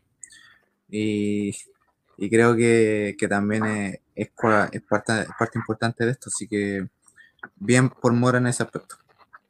Bueno, y por último, analicemos de forma rápida los suplentes que ingresaron, que fueron cinco en total, los digo de una, eh, Jonathan Andía, Claudio Baeza, Rodrigo Echeverría, Alexis Sánchez y Nicolás Castro. Empezando yo con Andía, eh, creo que demostró por qué uno de los mejores laterales derechos eh, del torneo nacional en sí, eh, aunque en primera instancia el cambio en donde Isla seguía en el plantel, creo que lo mal posicionó en un instante porque no sabía de mi forma no sabía dónde jugaba, pero cuando salió Isla supe de dónde lateral derecho más, más ofensivo, un poquito más adelante y se notó bien en sí, o sea, más que una calificación en sí, solamente voy a decir de que actuó bien, creo que puede suplantar a Isla en un partido completo y es una muy buena opción para la selección y también le pone presión a Guillermo Soto, que es otra buena opción, y a Raimundo Rebolledo y, y también a otros laterales derechos, como también señalar a Joaquín Gutiérrez de Guachipato y al Chapa también, porque, o sea, Andía es de los mejores laterales derechos junto al Chapa. Y Andía ya debutó en sí y actuó bien. Y también pone presión a quién puede ser el lateral derecho sustituto a Isla, o también cuando Isla no esté, quién puede ser el lateral derecho titular. Y Andía, quizá ahora toma ventaja. Eh, Chama ahora Claudio Baeza. Eh, sí, eh, la verdad es poco lo que puedo decir de Baeza considerando el poco tiempo que jugó. Tampoco tuvo tanta, tanto protagonismo con la pelota, hablando también de la banca en general de los que entraron. Y en, en aspecto sí, Baeza me recordó un poco al, nivel mostrado en las primeras dos fechas. Creo yo que, que en ese aspecto eh, es un jugador bastante importante mm, cuando te, te tiene que dar seguridad, sobre todo en aspectos defensivos. Le voy a dar un, un 5-6 porque insisto que es poco el tiempo que, que, se le vio jugar el protagonismo, considerando también que, entró en los minutos finales, pero, pero sin duda que, genera la- en poco tiempo, si bien no hizo mucho, eh, hizo lo suficiente. Y creo que ese suficiente da para, para esa nota. Está bien, sí. Va esa una buena alternativa a fin de cuentas para el pivot. Eh, voy a seguir con, bueno, el, el Rodrigo Echeverría, que hay que decir que sorpresiva su nominación, bastante sorpresiva. Eh, cuando entró, a mi parecer, no, no supe muy bien dónde estaba jugando, porque era raro. Entró por César Pinares y a mi parecer eso provoca un 4-3-3 en donde los mediocampistas son dos interiores, que sería Echeverría y Vidal, y con un pivote que sería después Baeza. Pero Echeverría no- estuvo muy disperso, yo le daría en total un 5-3 porque actuó correcto, pero dentro del campo nunca se vio una posición exacta en donde jugar, o sea, de defensor central, doble pivote, eh, mediocampista interior, eh, no se podría decir mucho, es un jugador útil, pero que en este partido eh, fue bastante extraño su ingreso. Chapa, llama ahora Alexis Sánchez. Sí, cre- creo que Sánchez, a ver, estuvo 12-13 minutos en cancha. para muchos lo, lo echaron de menos desde la partida, ¿no? que igual se le sintió un poco de fatiga muscular. Eh, jugó quizás para muchos arriesgándolo de cara a lo que va a hacer con Venezuela. Ahora Sánchez, diría yo que de, la banca de los que entraron fue el que más, más hizo en poco tiempo tuvo mano a mano, tuvo, de hecho pudo haber hecho el tercero. Eh, logró controlar la, neutralizar la defensa, atacó lo que, lo que sabe hacer. Eh, también jugando, entreteniéndose con el balón, que es su, es su característica. Eh, ahora claramente no su poco tiempo y, quizás ese juego no da para, para ponerle una, una calificación al igual que Arturo Vidal. Pero sí le voy a dar un, un 6 como, como a Felipe Mora, eh, considerando que en poco tiempo hizo harto, en poco tiempo jugó la, hizo lo que tenía que hacer, que era atacar, eh, le dio más libertad a Chile, le dio un, un segundo respiro, y también dio una, una cuenta de, de protagonismo ofensivo, eh, cosa que hubiera sido la guinda de la torta si es que hubiera hecho ese gol que, que ataja mano a mano con, con Gallese. Entonces por ahí eh, fue determinante factor que en poco tiempo casi Sánchez de, de los cambios de partidos que muchas veces también en el Inter en su momento en el Arsenal demostraba. Y bueno, por último, eh, Castro, que su debut con la selección chilena, creo que entró frío porque quedaba poco tiempo, pero actuó bien dentro del campo, apareció para ciertos pases, bajó a defender en, en una o dos ocasiones y también cuando, como lo mencioné al inicio del programa, cuando Meneses tenía el balón por la zona izquierda, veía que Castro ya pasaba de ser un extremo derecho a pasar a ser un delantero centro, esperando a algún rebote, a algún buen centro en donde pudiese cabecear o incomodar. Y sería espectacular en sí de que al joven noruego, que si no me equivoco es seguido por equipos en Alemania y de- por otras ligas, eh, le diesen más oportunidad porque a fin de cuentas es una muy buena variante en toda la zona del, de la delantera y creo que lo poquito que mostró hoy día contra Perú, creo que contra Venezuela quizás puede ser eh, importante que le den más minutos en sí, sea un partido controlado también, para no desequilibrar tanto el partido en donde Chile es vital que consiga los tres puntos. Eh, ahora, para finalizar el, el ya la, el, las elecciones en, en general, evaluar a Reinaldo Rueda, que primero para antes de, evaluarlo, bueno, es un, es un entrenador que en las primeras tres fechas ha demostrado lo que sabe, ha dado cuotas de, de habilidades, ha buscado varias opciones. Opciones hay, hay de sobra, creo yo. Eh, le ha dado también harta proyecciones, hartas opciones a, a, jugadores que usualmente no, quizás en un futuro no, no hubieran sido considerados la selección. Es un entrenador que sabe, creo que un buen estratega, eh, está en, el, un buen papel de los, para mí, de los mejores entrenadores a nivel de selecciones que hay, en, por lo menos en, el aspecto de, de Conmebol. Eh, ha demostrado en tres fechas generar una solidez defensiva, ofensiva y, y, con un equipo medianamente joven en relación, sin, sin dejar de lado la experiencia, claro, como el caso de Vidal, Sánchez, eh, en el partido con Perú Bravo. Eh, es un entrenador que puede darle mucha garantía a eso y que en estos tres partidos ha demostrado ir, de, ir poco a poco eh, de una u otra forma a ser un, un escollo para, para las selecciones. Lo hizo ante Uruguay, lo hizo ante Colombia, lo hizo ante Perú. Eh, quizás siendo el partido más relajado, no solamente en el resultado, sino que también en, juego en relación a los dos anteriores. Así que yo a Rueda le voy a dar un, un 6-2, ya que no solamente evaluándolo por este partido, sino que también evaluándolo como, como ha venido. Es un trabajo que es bastante novedoso, bastante importante eh, pese a que ha tenido hartas lesiones, ha tenido hartos jugadores que lamentablemente no, no, no ha logrado concretar. Eh, la lesión y los casos positivos del coronavirus han sido el escollo. Diego Rubio fue lamentablemente el último rezagado. Eh, pero ha sabido buscar y rápidamente, si se va uno o no tiene a uno, lo reemplaza de inmediato. Es un entrenador que piensa de uno, o sea, tiene siempre cartas bajo la manga, cosa que no veía hace tiempo un entrenador de la selección chilena. Así que por ese aspecto le doy, no solamente por el partido completo, sino por todo lo que ha venido haciendo, esa nota del 6-2. Bueno, yo a Reinaldo Rueda un entrenador que le tengo bastante respeto por, respeto por su por su carrera, por los títulos que ha conseguido.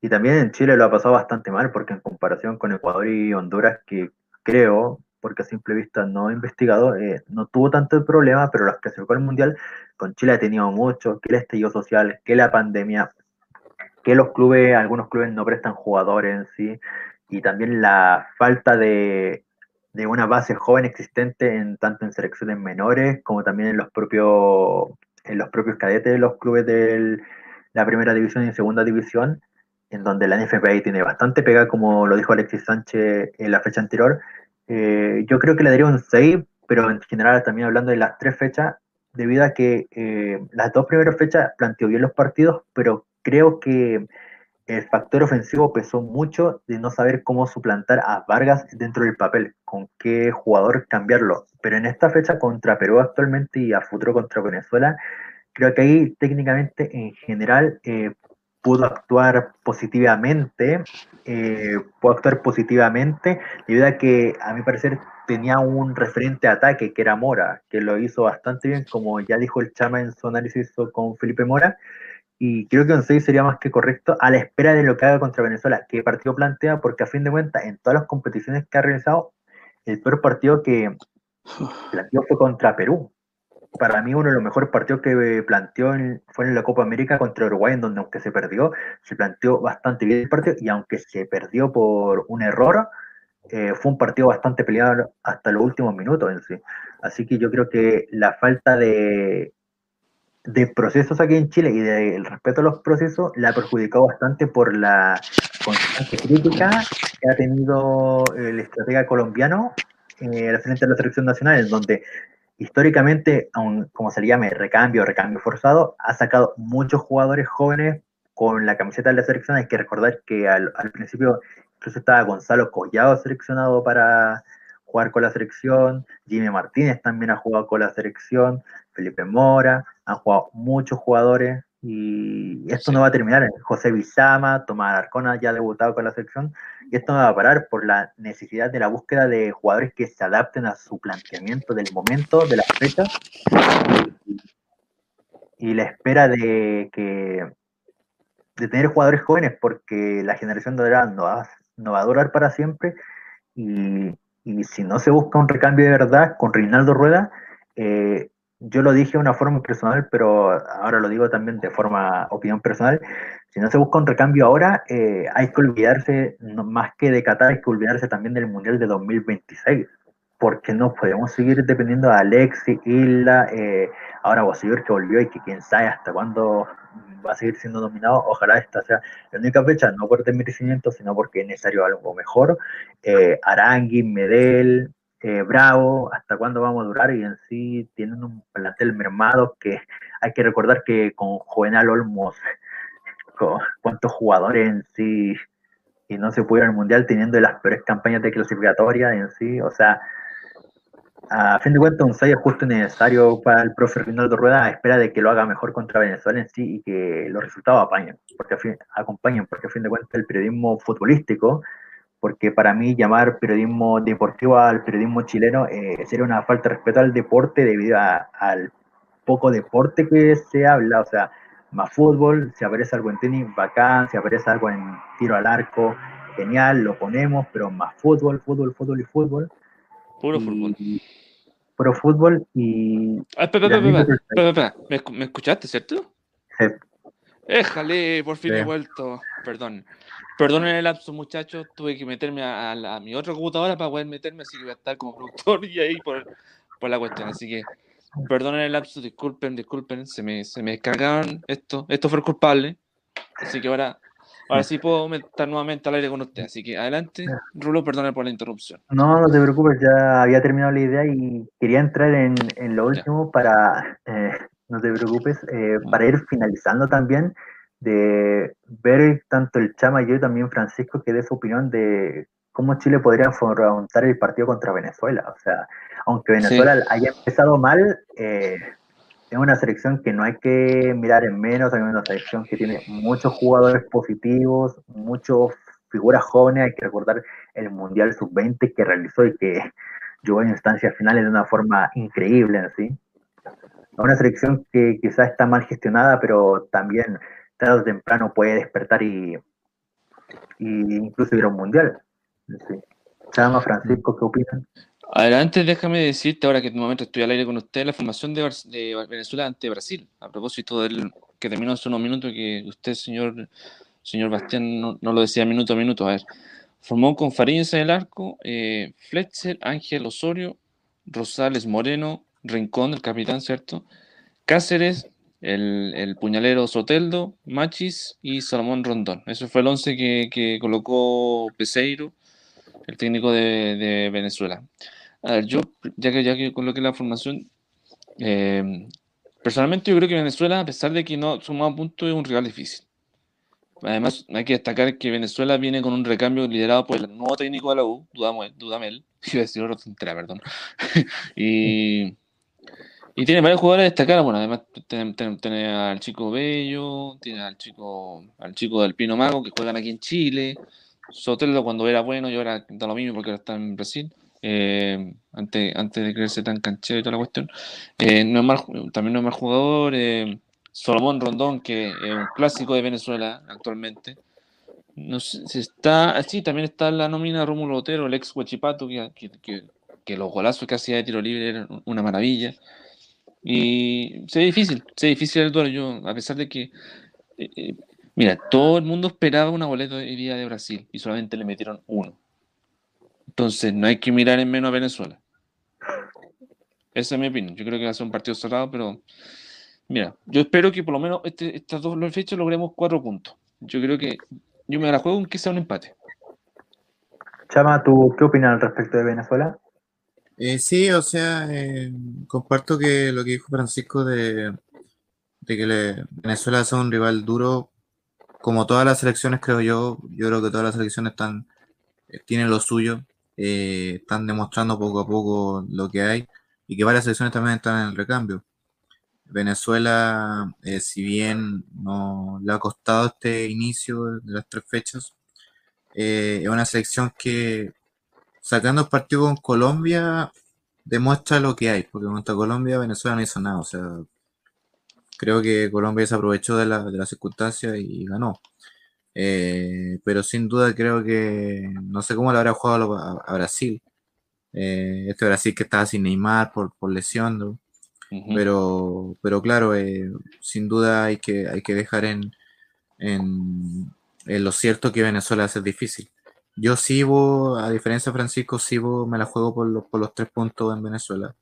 No solamente por, por el historial que tiene Chile, sino que también porque eh, la, el juego que ha mostrado la selección creo yo que puede ser un... Eh, no debería ser tan complicado enfrentar a Venezuela. Pero no solamente por, no solo por el juego de Venezuela, sino que, sino que por, por el nivel que han mostrado por lo menos los, ambos planteles en relación al juego. Eh, creo yo que Venezuela, si bien una selección que, que ha crecido en, los últimos años, eh, aún así le falta. Y, también depende de, cómo, de cómo demuestran el, papel. Eh, sin duda, como, como bien dijo Francisco, es la selección que dejó en parte Rafael Dudamel eh, con esta proyección que, formó en la, Liga de los Inferiores de Venezuela.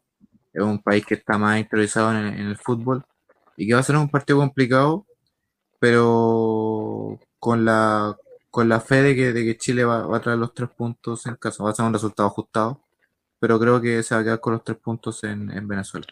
Ojo que yo no estoy diciendo que sea un empate, yo creo que puede ser un, un empate, trufo justo un empate, pero sí, pero hay que No, no, sí, sí te entiendo, pero por lo menos agregar a eso Sí, pues, a diferencia de, los de los otros colegas que andan diciendo ahora que Venezuela es fácil toda la cuestión, no sean hueones. Venezuela es, no, es, no es rival fácil actualmente, además está con un proceso de recambio que, ojo, salió finalista hace dos años de un Mundial Sub-20 ante Inglaterra. ¿Y quién lo dirigió? El actor técnico Lau. Eso nomás. Además, eh, además hay que decir que en Sudamérica ya, como se demostró la clasificatoria pasada, ninguna selección es fácil. No hay cenicienta, tampoco hay, ni, hay niveles, están todas las selecciones peleando. Por algo aquí se ha dicho que, la, que las mejores eliminatorias son aquí en Sudamérica porque son las más reñidas. Y todo el mundo lo ha dicho, está en Europa.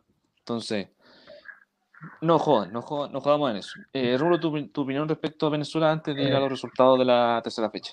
Bueno, yo creo que Venezuela va a ser un rival difícil.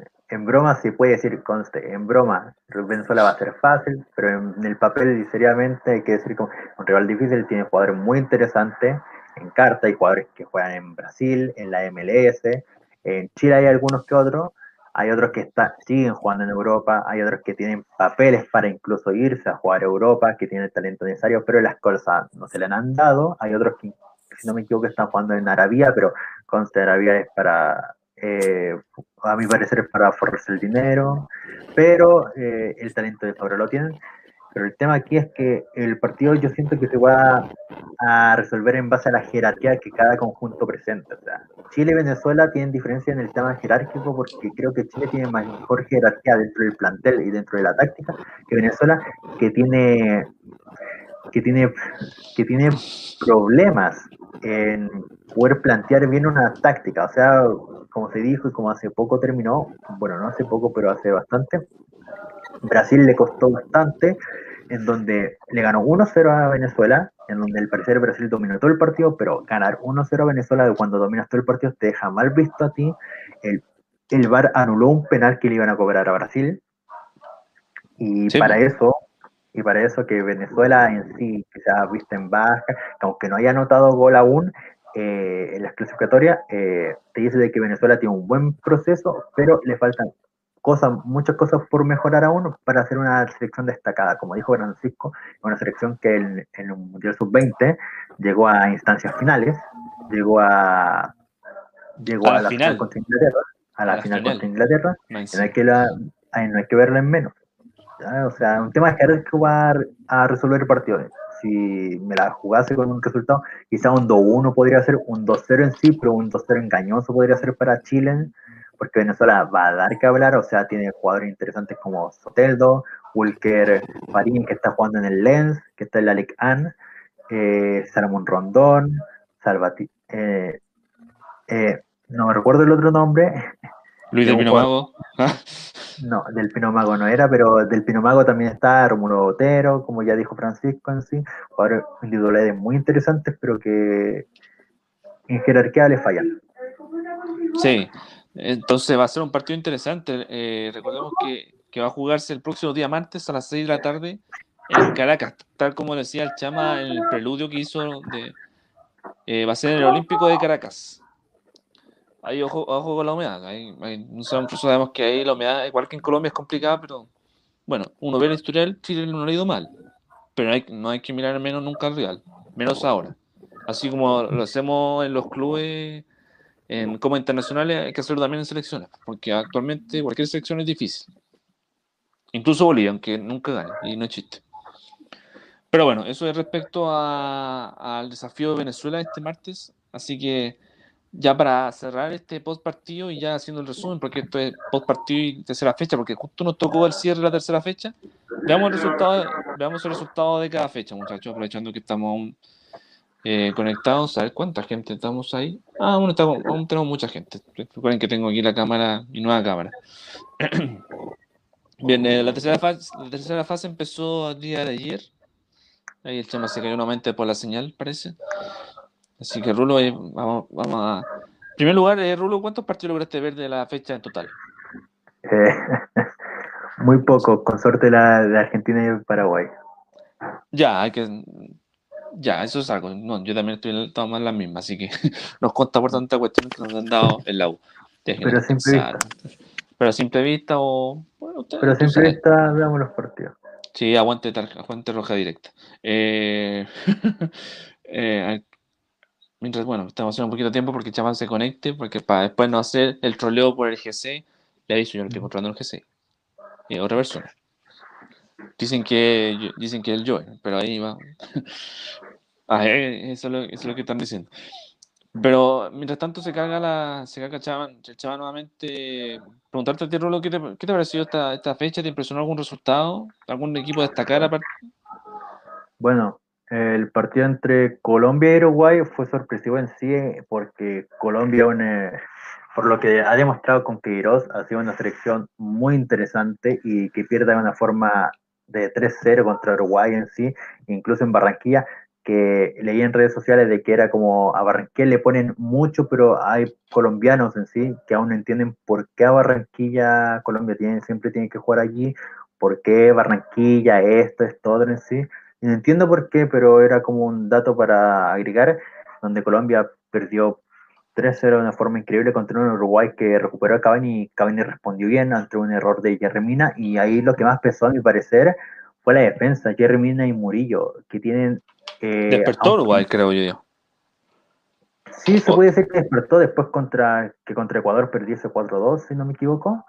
Eh, pero Mina y Murillo jugaron bastante mal porque Mina vi, observé el error que cometió y fue un error muy pronunciado que era muy evitable y Murillo ha actuado mal. O sea, el único defensa positivo de Colombia sería Davinson Sánchez, que desconozco qué le pasó, si está lesionado o no, pero es increíble de que Mina, es un defensa central que juega en Everton, que está en la parte alta de la Premier League y que es titular, y Murillo, un defensa central que ha pasado por bastantes equipos, pero tiene un, un perfil algo más negativo por cuántos equipos ha pasado, eh, tengan y realidades tan increíbles en sus clubes, pero en la selección no lo repitan.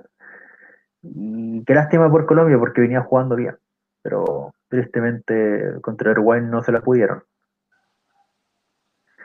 Mientras mm. tanto que Bolivia en sí creo que, bueno, aunque Bolivia se le mira un poquito en menos y todo eso, yo siempre en cada clasificatoria siempre confío en que Bolivia puede hacer actuaciones increíbles. O sea, en el Prolímpico sacó jugadores bastante importantes, como se puede decir Leonardo Vaca, que es un jugador muy llamativo de Bolivia, que está en, Bolívar, si no me equivoco, en Strong Pero en general, el partido de Bolivia contra Ecuador fue real por cómo se esperaba. O sea, Bolivia en La Paz, con la altura, va a ganar, pero Ecuador se lo dio vuelta.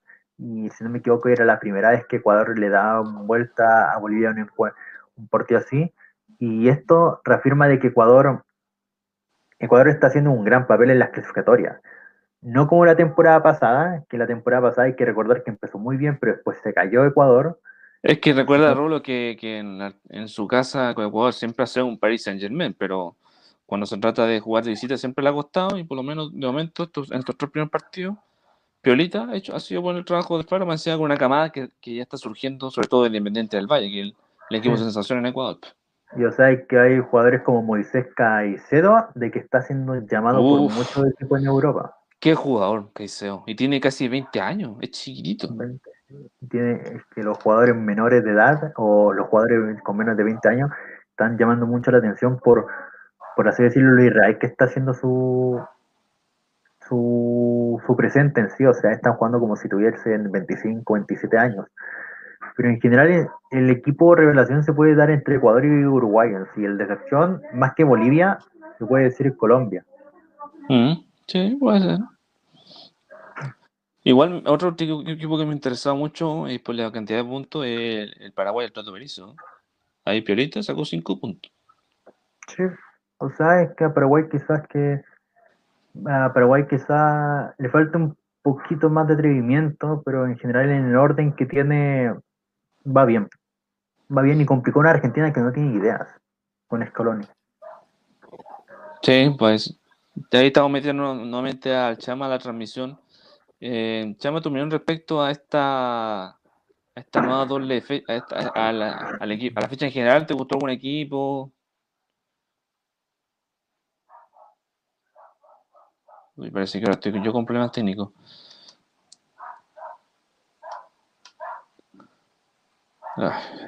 Bueno, desafortunadamente hoy día no ha sido un buen día de señal.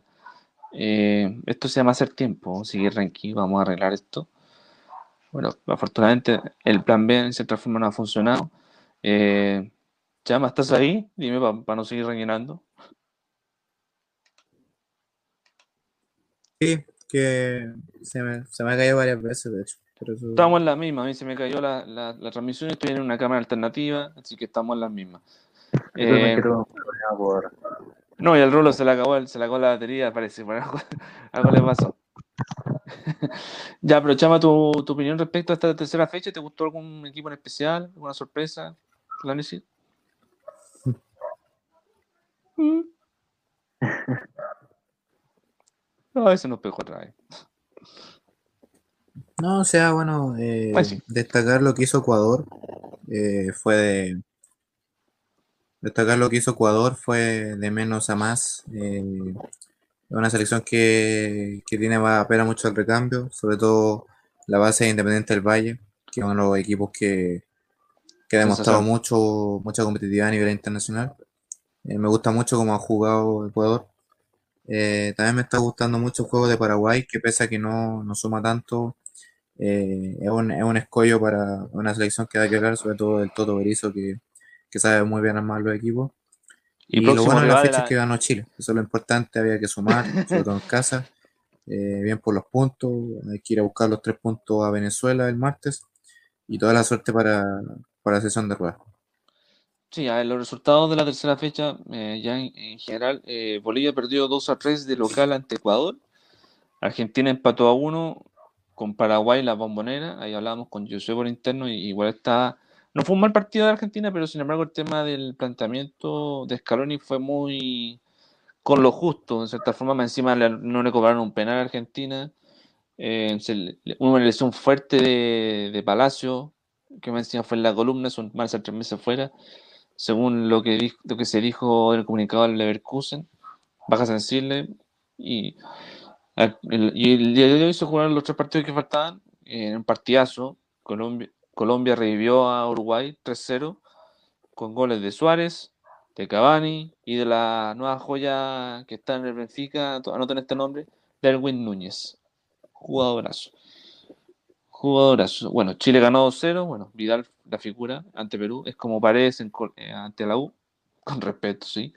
Y, Brasil ganó 1-0 a Venezuela, ya con eso fue la jornada como tal. Eh, Ah, ¿Y mira, aquí hay- antes de darte el resultado, mira, aquí te están haciendo una crítica Rulo. ¿Cuál?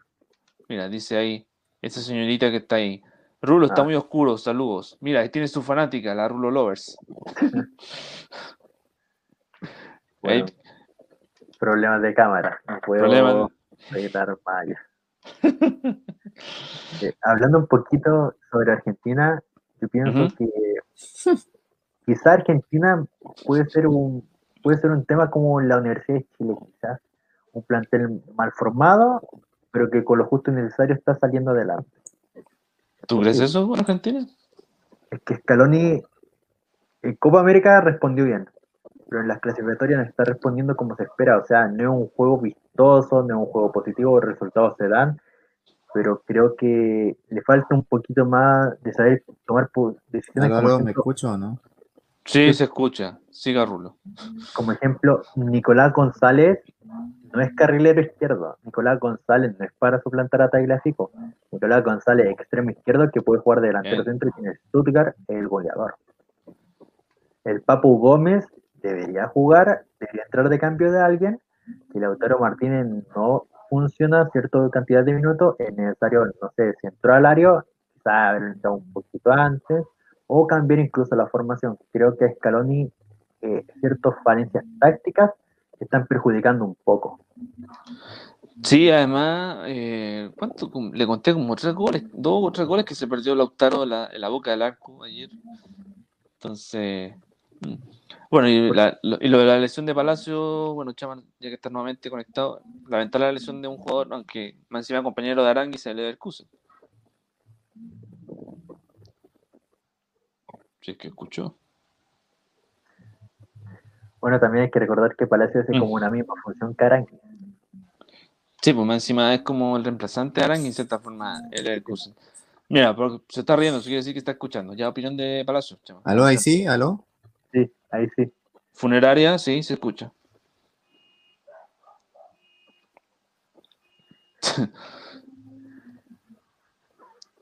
En internet PTR.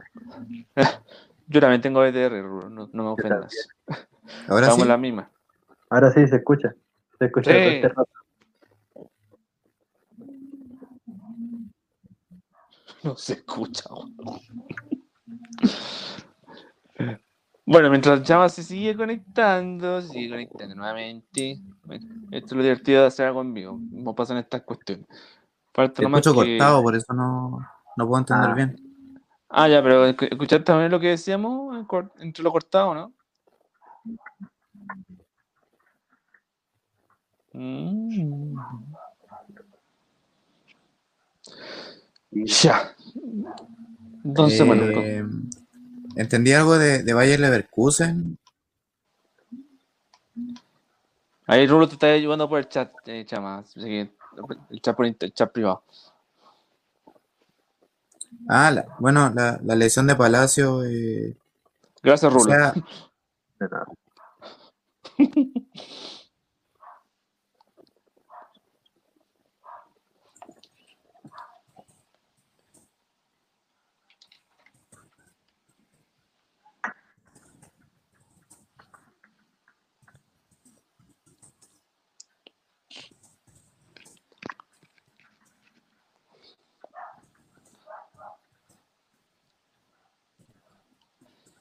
Ay, Dios mío, cosas que pasan en vivo. Pinche BTR. Ay, BTR. A ver, eh, ahí creo, ahí, ahí creo que, ahí creo que volvió, ¿no? Sí. ¿Eh, ¿Me escuchas? De internet.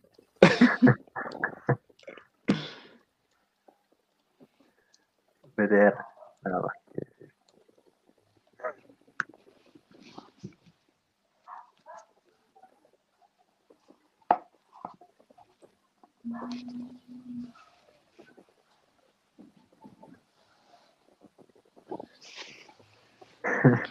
Ay, Dios mío, ay, Dios mío.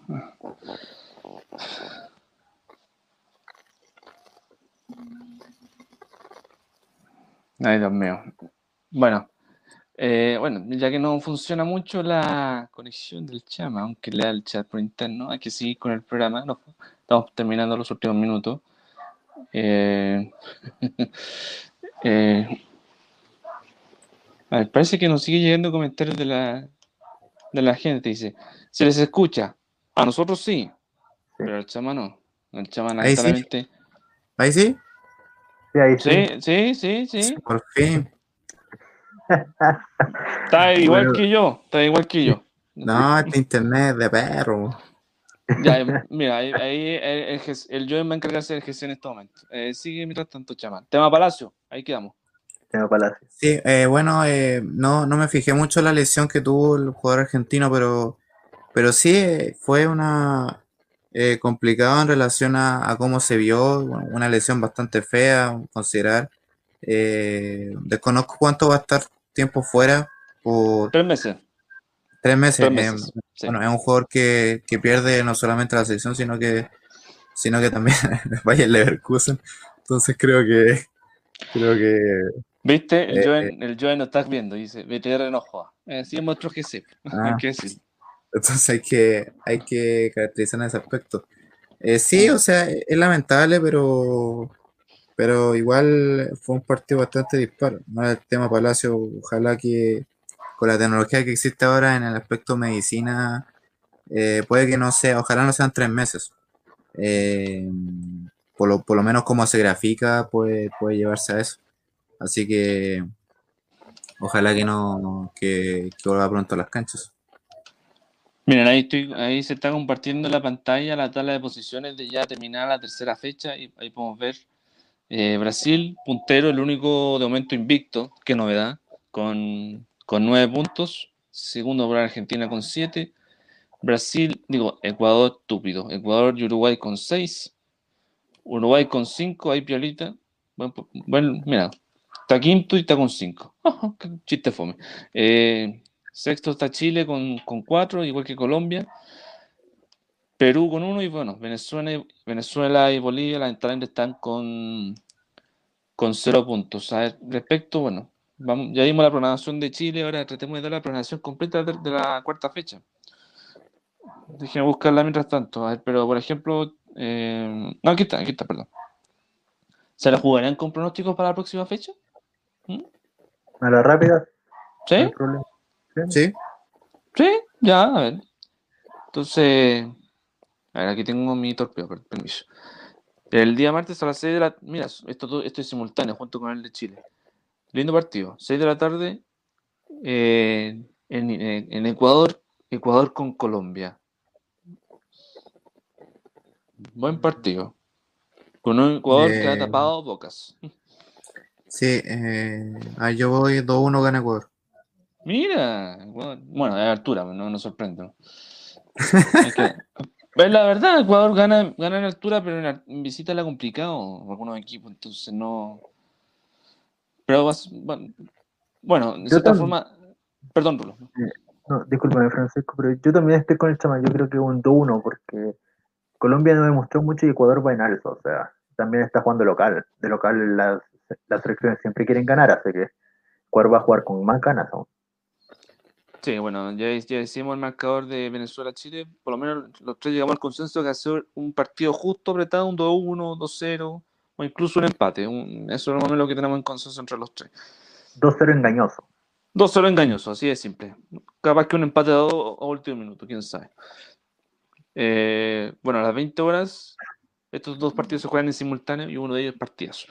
Eh, 20 horas, yo creo que este partido que, perdónenme, hinchas paraguayos, hinchas bolivianos, no lo va a ver mucho a la gente, pero hay que verlo igual, porque son rivales. Más encima, Paraguay es rival de la próxima, en la próxima fecha, que es en marzo. Paraguay-Bolivia. Paraguay de local.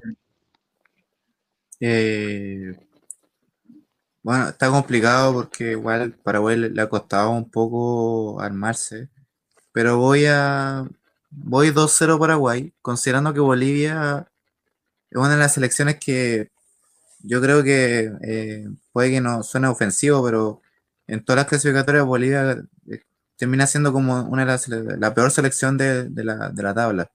Es una selección La que carece de competitividad. Por eso mismo voy por ahí. Sacando la altura, porque la altura Bolivia ha sacado provecho, pero sin duda que, claro, eh, eh, yo creo que es una selección que no da, por lo menos las primeras tres fechas, no ha dado que hablar. Es triste porque Bolivia, eh, Copas Internacionales, tanto Libertadores y Sudamericana, ha dado que hablar su equipo varias veces, pero en selección- Ojo, ojo, ojo, ojo que un propósito de, de lo que le decía Rulo, eliminaron a Audax en Bolivia, el Bolívar, ¿te acuerdas? Esto es hace unas dos Sí. semanas. Y Jorge Wilstermann eliminó a Colo Colo de la Copa Libertadores y Sudamericana. Y de local acá. Por eso, y es triste, pero al parecer quizás eso se le puede dar a una mala planificación de la Federación Boliviana, una falta de competitividad, pero por parte de la selección. No se sabe por parte de nosotros porque no vivimos en Bolivia y yo de mi parte espero siempre lo mejor porque Bolivia ha sacado varios jugadores interesantes, o sea, el más interesante, Marcelo Moreno Martins, que se convirtió con su gol en Bolivia contra Ecuador, se convirtió en el máximo goleador histórico de, y igualó al máximo goleador histórico de la selección boliviana, es un jugador muy interesante, también lo mostró en el preolímpico que ya pasó hace un año atrás. Pero yo igual estoy con el Chama, yo creo que un 2-0, quizá un 3-1 podría ser. Mm, Pero en sí, el, clásico del Chaco también hay que recordar.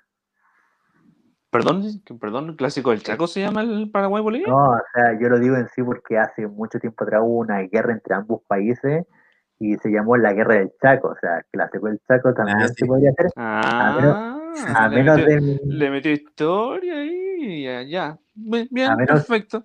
El minuto, el minuto cultural de Rulo en Sparrings, perfecto. A menos que yo me equivoque y haya algún paraguayo boliviano que nos vea en sí, conste parte, si estoy equivocado es parte de la ignorancia y no es por ofender a nadie, claramente, porque estoy en, en la posición de nadie ofender ni a ningún boliviano o paraguayo, y, tampoco es la intención.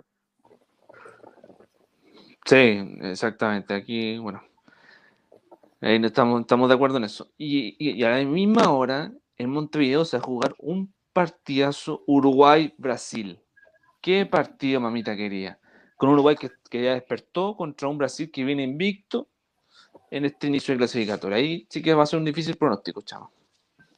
Sí, bueno, eh, el factor Cavani que, no estuvo las primeras dos fechas por lesión es parte de, este Uruguay. Eh, creo que Cavani con Suárez es la dupla dorada de la selección de Tavares. Que, que yo creo que va, a influir en Brasil la ausencia de Neymar. Creo que esa fue parte del factor que ante Venezuela, de hecho. Así que yo creo que eh, me la voy a jugar por un 2-1 favor de Uruguay, considerando que eh, se hace fuerte local, va a jugar con una selección que si bien está invicta, no, yo creo que el factor Neymar es, crucial en, un Brasil. Brasil que no, no, ha tenido el mismo protagonismo que tuvo eh, en la Copa América, por lo menos con, con Tite, que, desde que llegó a Brasil es, poco, eh, ha perdido como tres partidos nomás oficiales, entonces es bastante... Sí, la verdad tiene una, mayor característica de, un buen rendimiento, así que voy a jugarme por los por lo uruguayos en este, en este aspecto. Sí, eh, antes de darte la palabra, Rulo, un contexto de lo que decía, Cavani no estaba lesionado en la primera doble fecha, era porque no estaba, no tenía equipo, recién había firmado por el United, como una, dos días ah, después de que fue el duelo con Chile, entonces por eso no fue citado. Y además, ojo, bueno, yo le pongo mi fichita a, a Derwin Núñez, que ha estado estaba piolita en este inicio y más encima hoy día se mandó un golazo. Eh, Rulo, su pronóstico. Yo creo que puede finalizar un empate a dos, porque Uruguay igual tiene ciertas falencias a existir. Eh, Diego Godín no le está pasando muy bien en el Cagliari porque también no es la misma, los mismos compañeros que en el Inter que son mejores defensas que en el Cagliari, que por ejemplo tiene a, a Clavan, tienes a Cepite, eh, Cepetelli, eh, también ahí eh, 31 años, defensa central. Eh, pero en sí yo me la juego por un 2-2 porque también es un clásico ese partido uruguayo, brasileño siempre se van a pelear y Brasil no creo que Tite quiera perder, perder el invicto que está teniendo en las clasificatorias contra un, Uruguay que tiene hambre de, de, seguir avanzando. Hablando un poco, yo creo que Darwin Núñez, un poquito, yo creo que Darwin Núñez puede ser el suplente ideal de Cavani pero el problema de Uruguay es que quién puede ser el suplente ideal de Luis Suárez, porque no hay nadie. Y ahí ese sería el gran problema de Tavares a futuro. Porque, o sea, Suárez y Cavani suplantaron bien a Forlán a fin de cuentas. Godín suplantó bien a Lugano. Y Jiménez también en esa dupla. Pero a Suárez ahora quién lo, eh, suplanta. el loco Breu. ¿Está jugando todavía? Sí, pero en el mismo nivel. Pero igual podría ser, pero aunque de Uruguay, que saca siempre buenos delanteros, buenos jugadores cada dos por tres y una liga que promete mucho, habiendo aquí integrado muchos chilenos, entre ellos el más destacado Marcelo Allende, que está en el, en el Torque y que está siendo titular indiscutible y ha metido gol y asistencia. Eh, Uruguay fácilmente también lo puede suplantar a Suárez, pero no de corto plazo, va a ser un proceso bastante largo en un jugador uruguayo que explote, que vaya a Europa, porque es el objetivo uruguayo, irse a Europa, más que a México, como aquí en Chile Europa, formarse, ser figura en cualquier equipo, brillar, que te dé la oportunidad en un equipo grande y posteriormente dar el salto. Y en sí va a ser interesante. Ya, y bueno, y el último duelo para cerrar esto, y yo creo que para cerrar el, el, especial de hoy que teníamos, el día a las 21.30 horas en Perú, también lindo duelo, un duelo necesitado contra un equipo que ha estado medio, medio ahí, más o menos, que lo hicimos recién el análisis, y por supuesto yo soy está atento a esto. Perú con Argentina. Eh, aquí, aquí tengo una, una, característica que Perú, eh, más allá de, los resultados, ha demostrado carácter, sobre todo en Lima. Le jugó de igual a igual a Brasil. Con una Argentina que no juega bien. No, no me está gustando cómo está jugando Argentina. Yo voy por empata a uno. Pero considero que, que Argentina, esta renovación que también está entrando el, entrenador y, todavía que el factor Messi, que ya a Messi se le nota que, los años le están pasando la cuenta porque no, no tiene la libertad que estaba teniendo en Europa. Eh, creo yo que, eh, que Perú llega igual debilitado sin Guerrero y sin Farfán. Creo que va a ser un empate eh, ajustado en relación, no solo no tanto en el resultado, sino que también en el juego. Mm. Rulo. Eh, yo creo que igual puede quedar un empate a uno o a dos, o un empate a cero también, pero creo que más allá este partido va a ser decisivo en el corto plazo, tanto para Perú como para Argentina. Quien gana va a tener quizá un futuro mejor eh, que el otro. Me explico en sí. Yo creo que Argentina en sí, como dije antes, eh, y todo lo que critiqué sobre Scaloni, creo que quizás sea el momento de no nominar a Messi, y lo digo de verdad, pero no por su presente, sino porque a Messi incluso en el Barcelona se le nota que no está pensando mucho en el fútbol y está pensando en otras cosas, no ha tenido un inicio prometedor, es un nuevo proceso, y creo que Messi en enero, cuando ya pase enero y se decida qué hacer él con su carrera, porque hay que recordar que no ha renovado contratos, que se puede ir a cualquier club libre. ojo, ojo, ojo, Rulo, que como se fue novita de la directiva del Barcelona, podría renovar contrato nuevamente. Entiendo, pero es que, mm. es que, mi punto ahí con Messi es que puede renovar, pero el nuevo presidente tiene, le tiene que ofrecer un, le tiene que ofrecer un proyecto que de verdad a corto plazo le haga ganar la Champions, porque Messi es un jugador ambicioso y, y, no creo que haya actualmente ni la porta ni y Víctor Pont, creo que puedan hacerlo. Y Messi actualmente se le nota en el campo que no está pensando mucho en, el Barcelona y todo eso, porque a fin de cuentas hay decir, hay, hay otros jugadores que están cumpliendo más allá de que solo Messi, o sea, Messi se puede dar un descanso. Y creo que Argentina quizás se tienen que dar algunas convocatorias en donde Messi no vaya nominado para darle un poquito más espacio al jugador, para que descanse, para que pueda pensar mejor las cosas y no tengan otra presión. O sea, en Messi en Argentina se le ve feliz en los entrenamientos, se le ve contento, en la cancha también se le ve contento, se le ve más protagonista. Y yo creo que quizás para él personalmente sea el momento de llamar a otro a, a que llamen a otro jugador para ocupar la 10, darle un poquito de descanso al jugador, porque hay que recordar que siempre que se ha puesto con la camiseta argentina ha intentado hacer lo mejor posible por Argentina y se le nota mucho. Pero quizás sea un momento de descansar un poco, de que quizá un Alexis McAllister tenga la 10 o otro jugador tenga la 10, de la Vega, el joven de la Luz, que pruebe Scaloni en sí y plantear un, mejor equipo en sí. Aunque las críticas no le van a le van a llover bastante si es que no llama a Messi en sí, pero yo creo que para el jugador sería positivo para Messi para descansar, para pensar aún mejor las cosas, para poder ver más allá en su carrera, porque a fin de cuentas la situación que vivió el mercado pasado fue bastante tensa, hay que decirlo, que dejó, dejó entre dejó no mal parado a Messi, pero lo dejó como dubitativo y se notó mucho en, la, en el inicio de temporada. Bien, bien, perfecto. Bueno, eso respecto a lo que teníamos a, a este post partido. Esta es la primera vez que son post partido, entonces los problemas técnicos que hubo, bueno, esto se va a arreglar en el futuro, así que eso, déjenlo, perdonen la, disculpen la molestia, estamos trabajando para, estamos trabajando para eso. Eh, dos noticias de, de refuerzos de, o de nombres que están sonando y que, si Dios quiere, mañana ya el capítulo que vamos a desarrollar ya normal, sin selección. Primero, decir que Esteban Pavés no se va a ir ni al Botafogo, ni a Colo Colo, ni a ningún otro equipo. Se va al Choro de Tijuana, va con Pablo que de momento. Salió confirmado hace unas horas, me lo, me lo mandó Fernandito Hidalgo, nuestro amigo. Y segundo, atento hincha católica, dicen que estaría casi listo lo de Ángel Arauz. Si es así, nuevamente Colo Colo pierde otro refuerzo y no me sorprende. Así que eso nomás como, como resumen. Bueno, mañana vamos, mañana si os quiero hablar ya de la fecha, porque ya habrá jugado Colo Colo, habremos, habremos hablado de, del partido de día de Everton, que, y bueno, la derrota ante uno que vuelve a dejar Colo Colo colista en el lateral general, pero eso se verá mañana. Eh, Chama, Rulo, un gusto nuevamente tenerlos y bueno, unas palabras al cierre antes de desarrollar la transmisión del día de hoy. Bueno, eh, la internet no ha, no ha jodido bastante el día de hoy. Sí.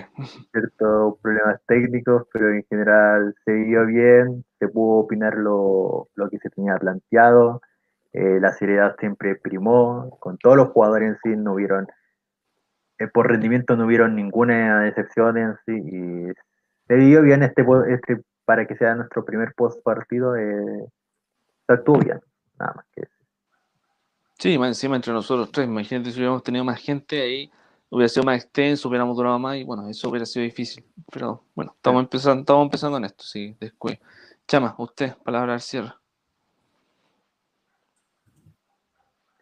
Otra vez, bueno, se nos quedó sin señor. No. Dios mío. Eh, Rulo, dile, por, dile último, por último, lo de Esteban Pavés, Eh, Ay, espera, ahí sí, creo que sí. estoy teniendo problemas de internet nuevamente, pero me, Sí. Eh, voy a...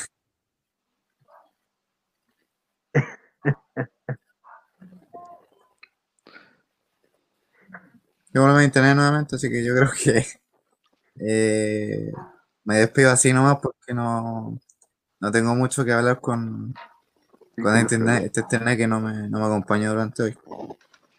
Mm. ya, lo último, Esteban ¿Se? Será así nomás. Sí, se entendió, se entendió, se entendió. volviendo al Tijuana, o yendo al Tijuana, mejor dicho, lo puede dar como nuevamente una opción para la selección, haciendo cuenta. Si que suba minutos, claro, pues, es una opción, ahí tiene más opciones. Y obviamente si es que no echan a G, a G, a G, porque así pasa. Bueno, eso Rulo llama. Ahora sí, puedes, puedes escucharnos bien, ¿cierto? A la una, a las dos, a las tres, a las cuatro, a las cinco, a las seis, a las siete, a las ocho, a las nueve, a las diez. No, no, no se escucha.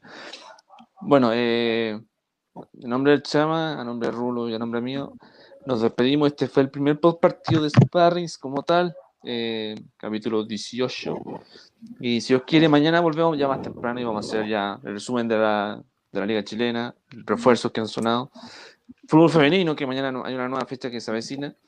Y si os quiere, mañana vamos a tener por fin una sorpresa que hemos diseñado en el último tiempo. Así que eso, muchachos, que tengan un buen fin de semana. Ganó Chile, que es lo importante, así que celebren, con- celebren tranquilamente. Y nos vemos, si os quiere, mañana en la noche. Ustedes saben, tipo 10 de la noche vamos a estar nuevamente con ustedes. O si no, volvemos el próximo martes para el partido. Y si no podemos el post partido el martes, volvemos el próximo sábado. Porque cos- así pasan las cosas, pues, entre, entre tanta pega de la U y toda la cuestión. Así que eso. Así que chao, nos vemos. Y ahora sí, ahora sí, ahora sí, chao. Ah, qué, qué... Este Ah, internet, perro. Hay de otra.